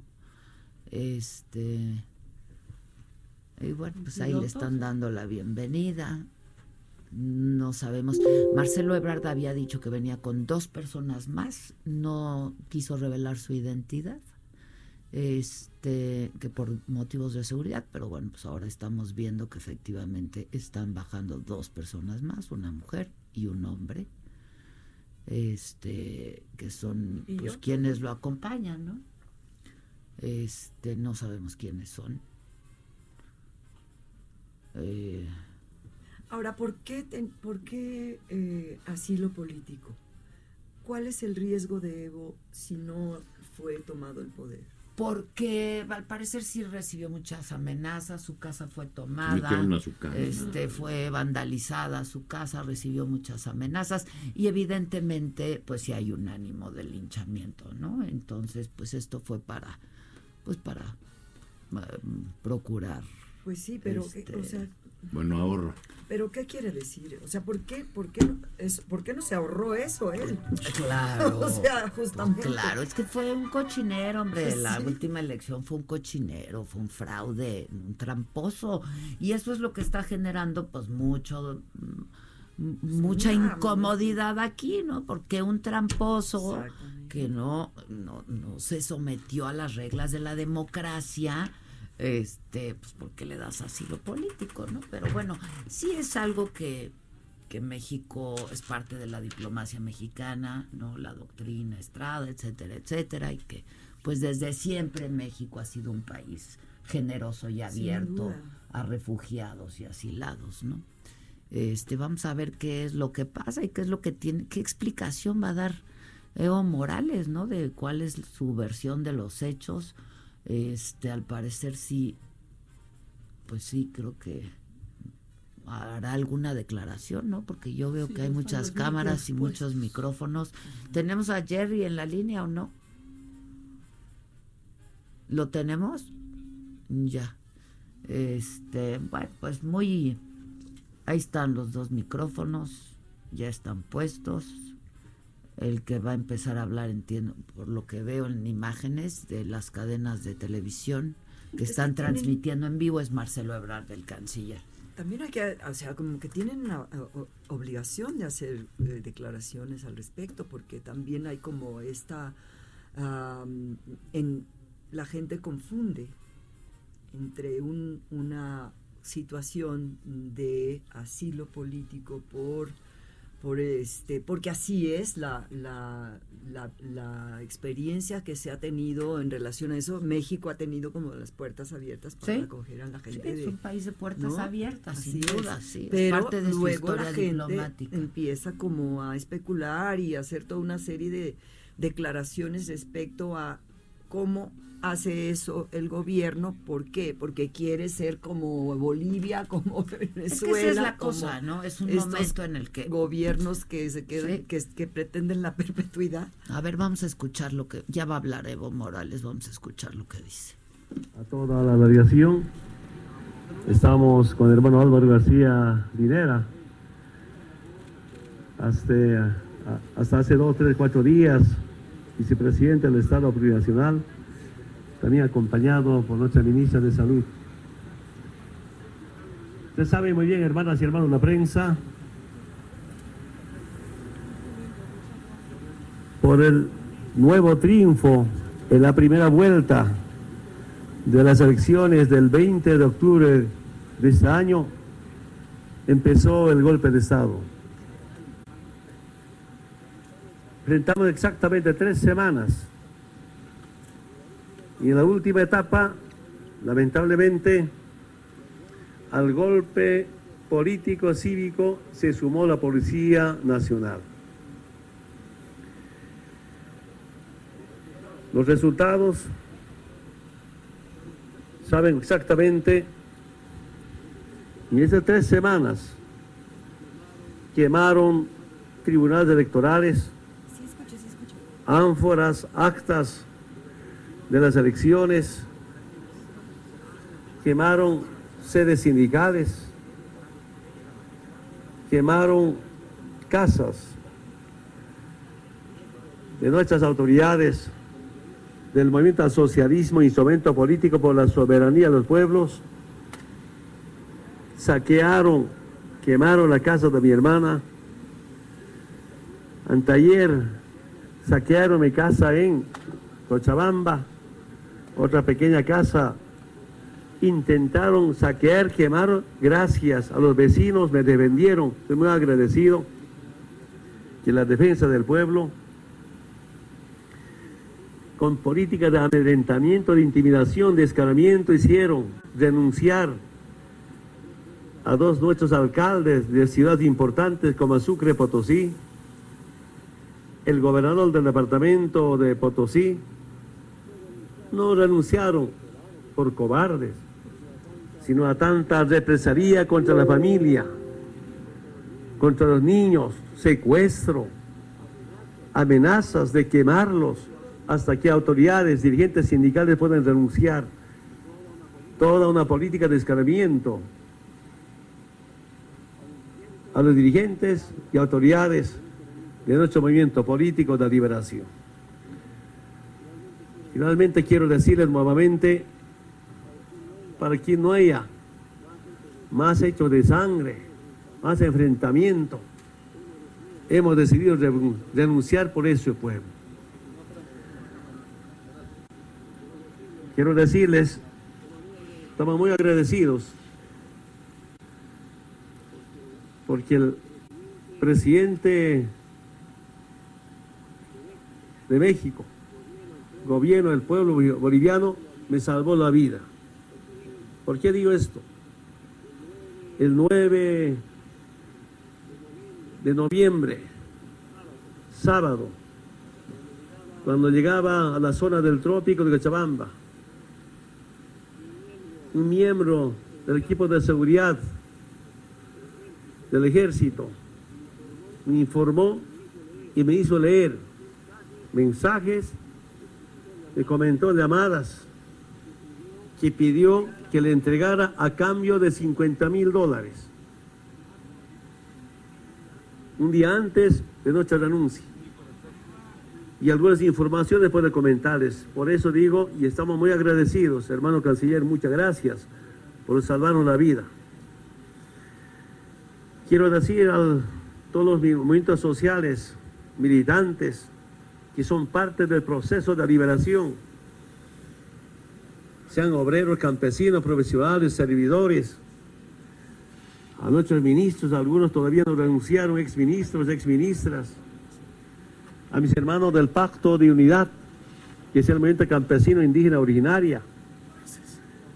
Quiero decir a mis compañeros del trópico, hasta el último momento nos dio seguridad Quiero decir, llegamos aquí sanos, gracias a México, sus autoridades. Pero también quiero decirles, hermanas y hermanos, mientras tenga la vida, seguimos en política. Mientras tenga la vida, sigue la lucha y estamos seguros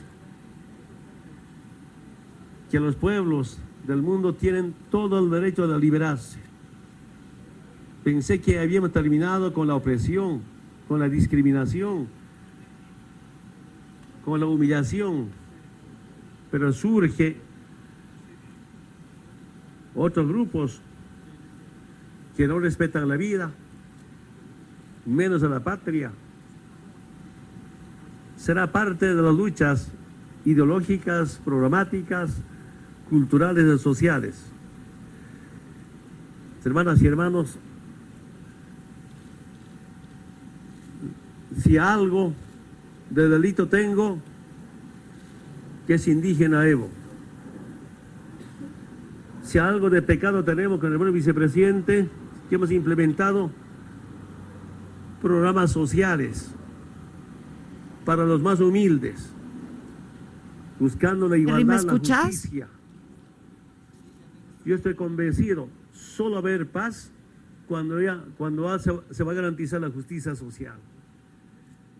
Y nuestro ahora en este momento y eh, nos hablamos un poco un poco más adelante pero bueno este es el mensaje que dirige a la prensa a su llegada Evo Morales a nuestro país siguen en el hangar eh, de la Sedena en el aeropuerto internacional de la Ciudad de México Así las cosas. Le vamos a decir. Así las pues cosas. Nosotros tenemos otros datos. Sí, exacto. Nosotros tenemos otros datos. Bueno, pero el dato que a mí me importa es cuándo los puedo ir a ver. ¿Me avisan? Cuando tú quieras, Adela. A partir, de, a partir del, del 22. 22 de noviembre. es, viernes, jueves, es viernes. Es viernes. viernes, Haremos funciones para público ya, pero vamos, el, el, estreno oficial será el 22, al cual estarán invitadas. Buenísimo. Y si me quieren invitar antes también, ah, sí, sería bueno. Es una obra que me encanta y ustedes son actores a los que admiro profundamente. Estaría padrísimo que vinieras a verla porque tienes ya la, tienes el antecedente. Tengo el antecedente, claro, claro. Aparte, ¿cómo me hubiera gustado ser actriz a mí? Y como ustedes. Nunca es tarde, adelante. hagamos algo. Hagamos algo, invítame. Ya en anda, entonces ya está un pasito. no, ¿eh? pero eso no cuenta, eso no cuenta. Eso no cuenta. No, pasito. Esos son ustedes. Ahí. Eh, exacto, ahí le hacemos de nosotras, eso no cuenta. Este, felicidades. Entonces, Muchas gracias. el viernes 22, dos funciones, teatro San eh, Jerónimo. San Jerónimo. Buenísimo. Alejandro Camacho, Gracias, Adela. Muchas gracias a ti, Blanca, con mi cariño y mi admiración. Ah, igualmente, Adela Muchas gracias. No, sí, este, este, Adriana Llabrés es otra de las actrices. Los tres es muy buena actriz. Y Paulina Soto. Buenísimo. Ahí yo voy a estar. Por favor. Primera fila. Muchas, gracias, a, ustedes. Gracias, ¿eh? Este, ya hacemos una pausa y volvemos rapidísimo. Hoy es que martes de legal a ver nuestros abogados de cabecera. Este y, y, platicamos, llévate lo que quieres. Oye, Adela, me da mucho ¿Cómo te enteraste? ¿Dónde lo oíste? ¿Quién te lo dijo? Me lo dijo Adela. Regresamos en un momento con más de Me lo dijo Adela por Heraldo Radio. Heraldo Radio. La HCL se comparte, se ve y ahora también se escucha. El Infonavit se creó para darle un hogar a los trabajadores mexicanos, pero hubo años en los que se perdió el rumbo. Por eso, estamos limpiando la casa, arreglando, escombrando, para que tú, trabajador, puedas formar un hogar con tu familia. Infonavit, un nuevo comienzo.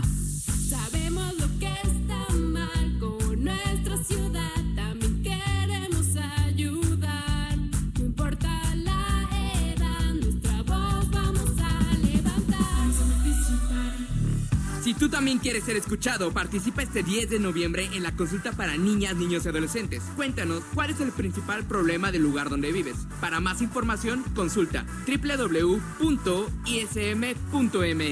Instituto Electoral, Ciudad de México. Preguntar es tu derecho. Tengo miedo de que mi hija no llegue. ¿Qué se está haciendo para cuidar su regreso? Pregunta a los encargados de seguridad, que para eso están. Algo no me cuadra. ¿Cuánto se gastó para construir la carretera? Pregunta a las autoridades de transporte. Ellos deben saber. Yo quisiera saber si tendrán los medicamentos en la clínica que me toca. Pregunta al sector salud. Ellos tienen esa información. Usa la plataforma de transparencia. Te deben responder. El INAI defiende tu derecho a preguntar. El que pregunta no se equivoca. En el gobierno es muy grande la diferencia entre lo que ganan los altos mandos y el resto del personal. Para que cada quien reciba lo justo, diputadas y diputados de todos los partidos aprobaron la Ley Federal de Remuneraciones de los Servidores Públicos. Con esta ley se reducen brechas y se logran salarios equitativos y transparentes en el nuevo gobierno. Cámara de Diputados, 64 legislatura, legislatura de la paridad de género. Heraldo Radio 98.5 FM. ¿Te ofrecieron un trago o un cigarro? ¿O un churro? Natacha. Y te dijeron que no pasa nada. ¿Seguro que no pasa nada? Antes de entrarle, deberías saber lo que las sustancias adictivas pueden causar en tu cuerpo. ¿O te gusta andar por ahí con los ojos cerrados? Mejor llama a la línea de la vida de Conadic 800-911-2000 cualquier día a cualquier hora. Aquí te escuchamos. Juntos por la paz. Estrategia Nacional para la Prevención de las Adicciones. Gobierno de México. Sí, a veces sientes que no hay salida. Que nadie te oye. Ni te ve, ni le importa si estás triste o enojado. O a lo mejor no quieres decir nada. Porque no sabes qué te está pasando. Pero siempre hay opciones. Si necesitas ayuda, búscanos. Arroba línea de guion bajo la vida en Twitter o la línea de la vida en Messenger de Facebook. Aquí te escuchamos cualquier día a cualquier hora. Juntos por la paz. Estrategia Nacional para la Prevención de las Adicciones. Gobierno de México. Arrebato Deportivo con Virginia Ramírez y Juan Pablo Abreu. Hoy, hoy hay Champions League y ya hubo partidos que se llevaron a cabo. Ya hay partidos que se están llevando a cabo. Y te tengo que decir que el Barça alegró su crisis. ¿Qué crees que pasó? Empató a cero goles. Cero goles. Y esto no había pasado. No, no, no, es que, que el, Bar, el Barça. Sí, pero es que en tienes fase que de decir grupos. contra qué equipo para que la gente sepa contra quién empata el Barça a cero goles. Slavia Praga. Contra el Slavia de Praga, 0-0 quedaron. 3 de la tarde. En Heraldo Radio, donde la H suena y ahora también se escucha. Una estación de Heraldo Media Group.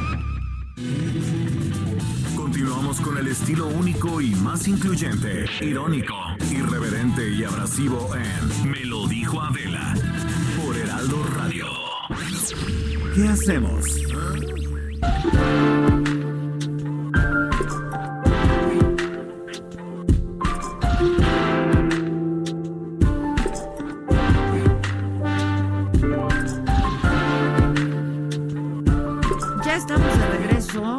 Hoy es martes, pues hoy toca y están con nosotros nuestros abogados de cabecera y yo les decía que mientras este estábamos aquí pues haciendo eh, una narración de la llegada de Evo Morales a nuestro país, ¿no? Este, una vez que aceptó el, el- el ofrecimiento que hizo el presidente de darle asilo político en México. eh, y bueno, pues dirigió un mensaje, un mensaje a la prensa. Este, en el Senado de la República, el grupo, pues los senadores de oposición, sobre todo convocados por los, eh, el grupo parlamentario del PAN, pues están en una resistencia para que no tome protesta Rosario Piedra eh, como la nueva ombudsperson, porque no así por ahí leí que es la ombudsperson, ¿no? La, la nueva titular de la Comisión Nacional de Derechos Humanos. Y yo creo que ese es el tema hoy, Claudia Aguilar y Lancats. ¿Cómo están? Muy Bienvenidos. bien, muy bien, muchas gracias. Adela. Antes de entrar en materia, ¿puedes decir una cosa? Lo que quieras, pues. Muchas gracias. Te quiero mandar un cálido saludo a mi cuñado Mateo Avilés, adorado cuñado que hoy lo operan ahí en la Clínica Mayo. Le mando un fuerte abrazo. Y nosotros también. Abrazo para Mateo. Gracias, gracias. Abrazo gracias. para Mateo y que todo salga bien. Entrando en materia, Claudia, por favor, ladies Híjole. first. La verdad, Ilústranos. primero celebro que Adela haga un llamado a que no nos distraigan con todas estas noticias, que si la llegada de Evo, que si no sé qué está pasando en el circuito. O sea, lo que hoy nos debe convocar a la discusión verdaderamente y nos alarma es qué está pasando con la CNDH. ¿No? Yo creo que este proceso para la renovación de la persona titular de la Comisión Nacional de Derechos Humanos inició de una manera muy aus- auspiciosa. El Senado hizo un ejercicio de parlamento abierto, se lo tomó en serio, convocó, a las organizaciones, escuchó a las organizaciones, que cuál tenía que ser el perfil de la persona titular, etcétera. Y sin embargo, si bien es una convocatoria que iniciaba como algo auspicioso, pues culmina no con la designación del mejor perfil, pero además culmina en una crisis de un fraude electoral por el conteo de los votos, por la manera en que se alcanza la, o que pretendidamente se alcanza la mayoría calificada en el Senado, y me parece un desaseo y me parece absolutamente desastroso. ¿no? O sea, desde el 92 que se logró tener la autonomía de la CNDH, poco a poco hemos ido avanzando con esta figura del ombudsman capitalino, del ombudsman nacional, de todos los organismos defensores de derechos humanos a nivel nacional, y yo creo que es un desatino absoluto lo que está pasando, ¿no? Y la duda es, como dice Adela, bueno, ¿y si van a volver a convocar a la votación? ¿Estaría bien? O sea, que el Senado, pues si efectivamente tienen los votos, que vuelvan a hacer la votación. Yo fue lo que, Que dije yo iría más rato, allá, ¿no? Pero, ¿no? O sea, la este, verdad es que la terna han la tenido varios que- días sí. para planchar. No, la terna la tendrían que haber de, de- de rechazar y que volve- Pero vuelvan mira, a someter al pleno la terna. No sé, a reserva de su mejor opinión, ¿no? De eh, pues los perfiles que se presentaron, ¿no? Y de que para muchos no es el perfil idóneo de Rosario.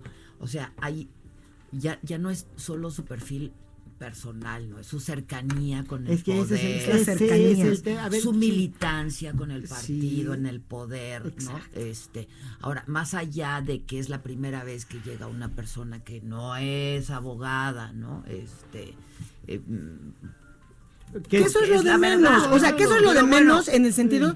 sí, el perfil, o sea, lo O sea, más lo importante de la ahorita. CNDH. Ahorita ya es lo de es menos. Que si estamos hablando no de. debió de haber sido lo de Exacto, menos, eso no debió haber sido. Pero como dices, idealmente era buscar el perfil idóneo. La convocatoria del Senado era encontrar el perfil idóneo. Pero ¿cuál es el perfil idóneo? El Tendría perfil- que ser sí. una persona apolítica. Totalmente. de- Sí, por lo menos para garantizar la defensa constitucional de los derechos humanos, porque implica necesariamente hablar de una trascendencia, de una independencia. Una independencia y una autonomía. Y la independencia es del poder público, porque eres un órgano, es un órgano constitucional autónomo, es una institución fundamental para el Estado. No para el gobierno, no puede ser afín al gobierno. Por definición no puede ser afín al gobierno. Y es ahí lo más delicado. Yo, yo lo que digo es lo siguiente. Es fundamental que el ombudsman sea incómodo para el Ejecutivo. Es fundamental. Y cuando lo elige, sobre todo la oposición, tiene que buscar a alguien que no va a ser el compadre del presidente. Porque su chamba es precisamente incomodar. Es luchar en contra de los atropellos del Ejecutivo. Y si escogen una persona que es partidí, que es militante dentro de Morena, pues es, y aparte comadre del presidente, pues es obvio que no es el perfil idóneo. Pero después es esta necesidad, que es absurda pero y, y es burda, de pues hacerse de la silla a como de lugar y van y se la roban de esta forma que es primero obsceno, aparento ¿no? Sí, Es es, es obsceno, burdo es burdísimo es Es obsceno porque además ya llegamos al extremo de donde ya la discusión no es si había 116 votos o no. O sea, ya reconocieron todos que había 116 boletas. Entonces, ya no Había es 116 senadores. había 116 senadores, o sea, ya se acabó Tres el tweets tuvo que borrar Monreal porque las cuentas no, No le salían, no le salían. 116 senadores, 116 presentes, necesitaban 78 votos para obtener la mayoría calificada y no lo No obtuvieron. estaban, ya. Entonces, al margen de, como dice Ilan, que no es lo de menos, o sea, que no es el perfil idóneo, porque el perfil idóneo, y miren que en este ejercicio de Parlamento abierto yo tuve la oportunidad en algún día de participar y escuchar también a los colectivos, y todos es esta idea de la persona titular tiene que ser garantía de independencia, garantía de cualquier, o sea, pero esta independencia es de cualquier tipo, política, religiosa, partidista, casi casi económica. Entonces, de un lado te dicen, bueno, ¿qué quieres? Alguien que sea inmaculado. No, pero si en el extremo ex- de, lo- de este lado tienes una persona como Rosario eh, Piedra, donde pertenece a Morena, donde tiene fotos con Andrés Pues Manuel como candidata a ser diputada. ¿no? Y del otro lado, en la terna, pues tenías efectivamente con quien está saliendo O otros perfiles como estaban, no nada más en la terna, dentro de los 56 personas que se postularon a ser candidatos a presidir la Comisión Nacional de Derechos Humanos. Pero además es muy grave, porque también no es que sea abogado o no, porque puedes tener Sí, es esta, te digo. Y- esta condición de ciencias sociales. Ha habido titulares de la Comisión de, por ejemplo, de Derechos Humanos del entonces Distrito Federal, como el hoy senador Emilio Ella es Álvarez. Escasa, que es un sociólogo que tiene todos los conocimientos, que dominan estos temas, que justamente está bien, o sea, puedes venir de unas causas, tener esta empatía con las víctimas, que a lo mejor es parte del perfil al que estás buscando, pero también tienes que tener experiencia, puedes tener aportaciones identificables en la materia de la promoción, de la protección de los derechos humanos. O sea, tu lucha es válida, pero también cómo la has llevado a cabo. Se necesita un conocimiento profundo, casi casi perfecto, digo, nadie lo tiene a la perfección, pero de las funciones de la Comisión Nacional de Derechos Humanos, de no puedes llegar a ser el Y en- titular y vengo a en aprender. El concierto internacional, ¿eh? Eso también no se nos puede ¿No? olvidar. O sea, no, no, no. O sea, tú no vas a llegar a, tus aquí de cinco la años. casa y ya, ¿no? O sea, Y algo que decía Ilanes, es decir, tiene que ser incómodo al Ejecutivo, al gobierno, porque primero son puestos por transeccionales, por definición, defini- por naturaleza. por naturaleza. De la institución. Y ahorita tú Es decías, escuché pues, el ombudsperson, así se llamaba porque es de origen sueco, desde el siglo XVIII, para que fueran a todo el reino a decirle, oye, ¿cuáles son las arbitrariedades que se cometen por funcionarios del gobierno que violentan los derechos de nuestros gobernados y cómo las reparamos de una manera sencilla, expedita, inmediata? Por eso es un procedimiento no jurisdiccional. Por eso es distinto, por la inmediatez, porque tienes que tener esta cercanía, porque tiene que ser sencillo, tiene que ser breve. Todo eso es una, implica- una implicación relevante para el perfil. Y había muchas, digo, para empezar, hay miles de académicos que son expertos en la materia en este país, expertos que no tienen afiliaciones partidistas. El problema es que es un secuestro, una vez más, de una institución. Nada más que esta institución es diferente. Porque esta institución tiene facultades, primero, de ir y promover las acciones de inconstitucionalidad ante la Corte, que son fundamentales, que si no tenemos a alguien que lo va a hacer, pues ya no lo va a hacer nadie. Y eso es, de entrada, ya eso ya es altamente preocupante. Y dos, pues lo que más le ha incomodado tanto al presidente es el tema de las guarderías. Pues hoy, ¿quién va a presentar eh, esos ¿Qué recursos? es lo que ha hecho el actual? ¿Qué es lo que ha hecho el actual? Pero además, hablemos claro, o sea, el actual no se ha enfrentado a este gobierno. El actual promovió acciones de inconstitucionalidad en, contra de la llamada ley Atenco, pero en contra de la ley de seguridad interior, en todas, o sea, porque él no está para incomodar al presidente o al legislativo en turno, él está para velar por la protección y garantía de los derechos humanos de las y los mexicanos. Entonces, es muy grave y resulta imprescindible que además la persona que esté a cargo de la- del órgano pueda recomen- em- emitir recomendaciones mucho más sólidas, mejor elaboradas, que sean contundentes, que tengan un contexto y un sustento constitucional importante y claro. Ahí sí lo jurídico, pues es Pues sí cuenta, importante, sí cuenta. pero por lo menos que tu grupo, lo que dice, por ejemplo, ese ejemplo de, la- de las guarderías, pero más allá, el, el- el ejemplo perfecto es el de las acciones de inconstitucionalidad. Con esta oposición desdibujada, Decíamos aquí en otras ocasiones, si nos esperamos a irnos al amparo, pues son batallas que vas haciendo de uno en uno, de los que vayas sumando y que te toma mucho más tiempo. La otra vía es la acción de inconstitucionalidad. Y los entes legitimados son o las minorías parlamentarias o específicamente hablando, la Comisión de Derechos Humanos.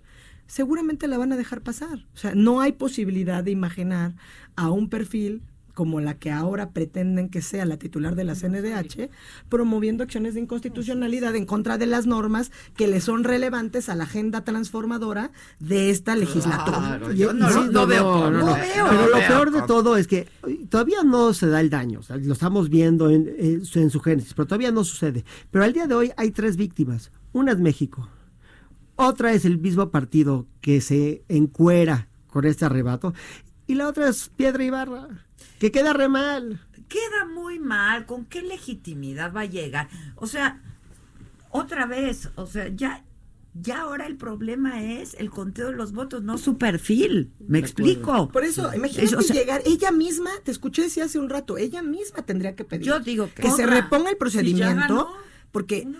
Estar confiada de que yo soy el mejor perfil, soy el perfil idóneo y por eso el legislativo. En el una de esas se aprobó. hace, ¿no? En una de esas se hace. Pero, aquí- pero, pero Pe- ya pero después con este de costo- Pero ya, ya, ya este el costo es muy de alto. ¿no? O sea, ya llegas cuestionada, pues, ya ¿Todo llegas muy qué? cuestionada. Como dice la canción. Sí, todo para qué. Porque sí llegas muy facultades cuestionado. que tiene, o sea, la Comisión Nacional de Derechos Humanos tiene, entre otras facultades, la facultad de investigación prevista en la Constitución para violaciones graves a los derechos humanos. Desde que esta facultad se la pasan a la CNDH, nadie la ha ejercido, ni una sola vez. Entonces, son atributos que para el o facultades más bien, para poder que garanticen o que para que se puedan ejercer tenemos que garantizar la imparcialidad, para que sea plena esta atribución es indispensable. A mí la verdad, lo que está pasando en la CNDH me parece un atropello grave, me parece a mí la víctima del partido Morena, coincido en que se encuera, pero no me parece una víctima, porque ellos son los No, pues causantes de este propio suya, pues, claro. Y al contrario, se salen con la suya. Y lo que me parece grave es qué sigue de aquí. O sea, cómo nos protegemos o cómo defendemos. Es que, mira, ¿no? es otra vez, perdón que, que, que, que- que sea recurrente, pero es que es muy obsceno que te digan, allá encontramos los dos votos, pero es que están en blanco, pues entonces que los sumas como, como a favor de... No, no, no, los no dan desaparecen las dos de las personas. partes, o sea, no- no el- el dan. que no haya, ya los encontramos dos, pero entonces son 116 menos dos y entonces eran 114. Así no es. Así no es. Y eran entonces- 116. Y entonces como 114, entonces 78 es las dos terceras. No, así no, No. es. Eran mal. 116 y no te dan y los no te dan 78. las dos Y terceras partes. Es lo único. Entonces, vuelves a votar si te alcanza y si no, rechazas la terna y que propongan al pleno otra terna. Eso Esa es sería lo mejor, eh. Bueno, sí, pero, Pero no en va la a carta pasar. Santa Claus.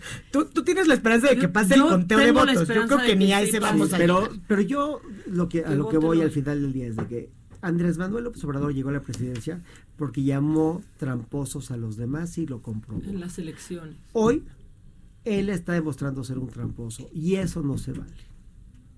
Sí, no, no, no. Ahora, tenemos la esperanza de que pase porque por lo menos están... La verdad, otra cosa, a ver, la oposición podría tomar la tribuna. Pues dentro está- del ejercicio está- parlamentario. No, cerraron las. Clausuraron. Cerraron los accesos. Pero pueden tomar la tribuna en el ejercicio parlamentario. ¿Por qué Pues no se claro paran y que toman tomas la la tribuna? pues, ¿Cuántas en veces? todo el ¿Por qué? mundo toman la Porque tribuna. esta oposición no está acostumbrada a hacer oposición. Mm. ¿No? Entonces, sí, ¿cuántas veces recordamos a diputados y senadores durmiendo en las tribunas? Más de 48 horas. ¿Por qué? Eso es lo que ¿Cuántos tienen que hacer. no han de haber votado por ella porque si no, no me dan las cuentas. Si no, no dan las Para cuentas. empezar. Es así. Ahora, yo insistiría en que ojalá se diera el recuento de votos y si no, que nos quede claro, que le quede claro al Estado mexicano, que en un Estado que se dice que es un Estado constitucional y democrático de derechos, estas arbitrariedades no pueden quedar fuera de un control. Pues mira, ¿no? ¿qué O sea, es lo que tiene que, dice- haber un instrumento de control ¿Qué es lo que jurisdiccional dice el grupo que parlamentario del. PAN? Por lo menos que por nosotros no quede, pero no es ¿Pero cómo va a quedar? suficiente. O sea, no es suficiente. Pues es que, ¿qué están o haciendo? que- O sea, pues que por nosotros que no está bien. Yo digo, bien. Cerramos las puertas que y no que tome por nosotros, proceso, pero que ¿cuál es- no pero tome ¿cuál es la acción ¿Cuál legal es el recurso? que están haciendo? No Ese recurso. es mi tema. Que se lo- O sea, Pero, que ¿cuál- haya un recurso cuál- cuál- cuál? procedente. Pues, o a sea, ver. que, que la comisión sea Abogada. o este política. ¿Qué, qué, qué, ¿Cómo yo puede creo, ser? si yo fuera una senadora de la República, estaría promoviendo una demanda de amparo. La hubiera promovido el viernes. Y con Claudia Aguilar, porque Para es la que hoy- experta en La amparos. reina del amparo. La reina del amparo. Para que hoy un juez de distrito estuviera concediendo la suspensión para efectos de que Rosario Piedra no pudiera rendir protestante el Senado. O sea, No eso estaría eso. haciendo en el mundo ideal.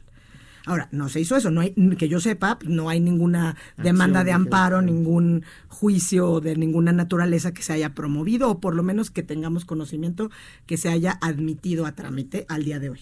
Ninguno. ¿no?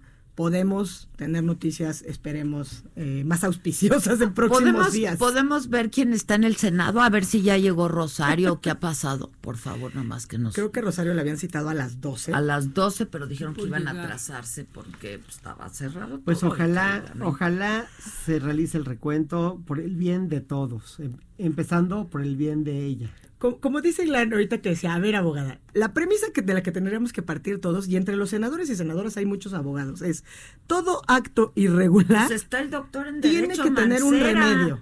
Exacto. además siempre había dicho ahorita. que la ley más bonita del mundo Era el amparo. era el amparo. Claro, Tenía pues que vaya y promueve un amparo. Yo me acuerdo que así Hasta lo poesía. una vez, hasta Sí, poesía.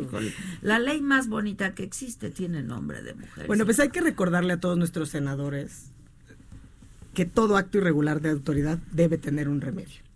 si no lo encuentran en su casa, a través del, del cuento, que promuevan, que promuevan un amparo. Y a ver qué pasa. ¿No? Ya, Y a ver hay, qué pasa. hay un precedente bastante malo en la materia, creo que es una tesis aislada de la Corte. Sí, hay una tesis, no, ni siquiera es la sí hay una tesis sí, sí, sí, que dice que no procede, pero yo creo que no es el caso, que son decisiones soberanas del órgano. Así es. ¿no? Eh, pero pues habría que esperar. Hay un, pues, hay, hay un precedente que es el que dice Ilan, donde no procede el amparo contra estas designaciones porque son decisiones soberanas del órgano. Y lo que tendría que pasar en este caso es que no puede haber una decisión soberana si es una decisión que se toma en contravención a lo que establece el marco constitucional. Pues sí. A ver, vamos rapidísimo con nuestro reportero Misael. ¿Cómo estás en el Senado? ¿Cómo no ha llegado Rosario? Misael, ¿me escuchas? Misael. Bueno, no me escucha. Este. ¿Sí o no? No, colgo, colgo. Pero bueno, lo que nos alcan- alcanzó a decir es que no había llegado Rosario Piedra. Este estaba previsto que que llegara a las 12, este, pues a ver qué pasa, ¿no? Tengo dos frases. ¿Ya? ¿Qué dice Misael. Misael? Dos. Adela, Sí, buenas a ver. tardes, bueno, bro. Bien, viene, tengo un minutito. Misael. Tengo medio minutito. No, pues ya. Bueno, este, pues a ver qué pasa, ¿no? A ver qué pasa hoy. A ver qué pasa hoy. Hagan sus apuestas. Yo creo que lo ortodoxo tendría día, ¿no? que ser, sin duda alguna, que se repusiera este procedimiento que está viciado hasta la médula y que tenemos que tomarnos en serio que la fu- el funcionario o la funcionaria que, se que encabece la CNDH tiene que ser una persona de alta solvencia moral, que actúe y que se comprometa a actuar con autonomía e independencia. Nada más un ¿no? comentario paralelo. By the way, es importante tomar nota de que lo que ha hecho la comisión ha sido muy importante. Ha hecho cosas muy importantes. Si la perdemos, va a ser terrible para mí. Porque lo- de lo único que se ha oído ahora decir es que no ha hecho nada la comisión, que es pura pantalla, que nunca nada. Al contrario, la comisión ha hecho mucho con muy pocos recursos, o sea, falta mucho por hacer. Pero es duda. evidente que desde el 92 que tenemos Hay la que autonomía, corregir, tenemos un Heroica, sistema público heroica. de ombudsman o de ombudsperson que ha sido de los más amplios del mundo, porque está la nacional, pero se integra todo este sistema por la nacional y los 32 organismos homólogos A- en el ámbito a local. nivel local. Entonces, sí se ha ido articulando y no nos podríamos explicar grandes luchas de los activistas sin el acompañamiento de la Comisión Nacional de Derechos Humanos. Y eso yo creo que una persona como Rosario Piedra no lo podría negar. No lo podría negar Por porque saben, experiencia. por experiencia personal que se han sido acompañados en sus búsquedas y en sus luchas por los titulares de derechos humanos en este país, desde el 92. Oremos por la comisión. Bueno, pues vamos a ver qué pasa. Yo tengo mi frase de hoy, la, la- la antifrase de la micha, a ver si coinciden conmigo. Prefiero que una amiga me diga hija de la chingada a que una hija de la chingada me diga amiga. ¿Coincidente? Sin duda. Sin duda. Sin duda. ¿Y ustedes? Eh, hoy en Saga Kalimba, mañana a las 10 de la mañana nos escuchamos aquí en el Heraldo. Eh, y pues eso, que tengan un buen día. Estemos pendientes. Gracias, Claudia. Pues eso. Ilan, gracias, Adela, gracias, Maca. A ustedes.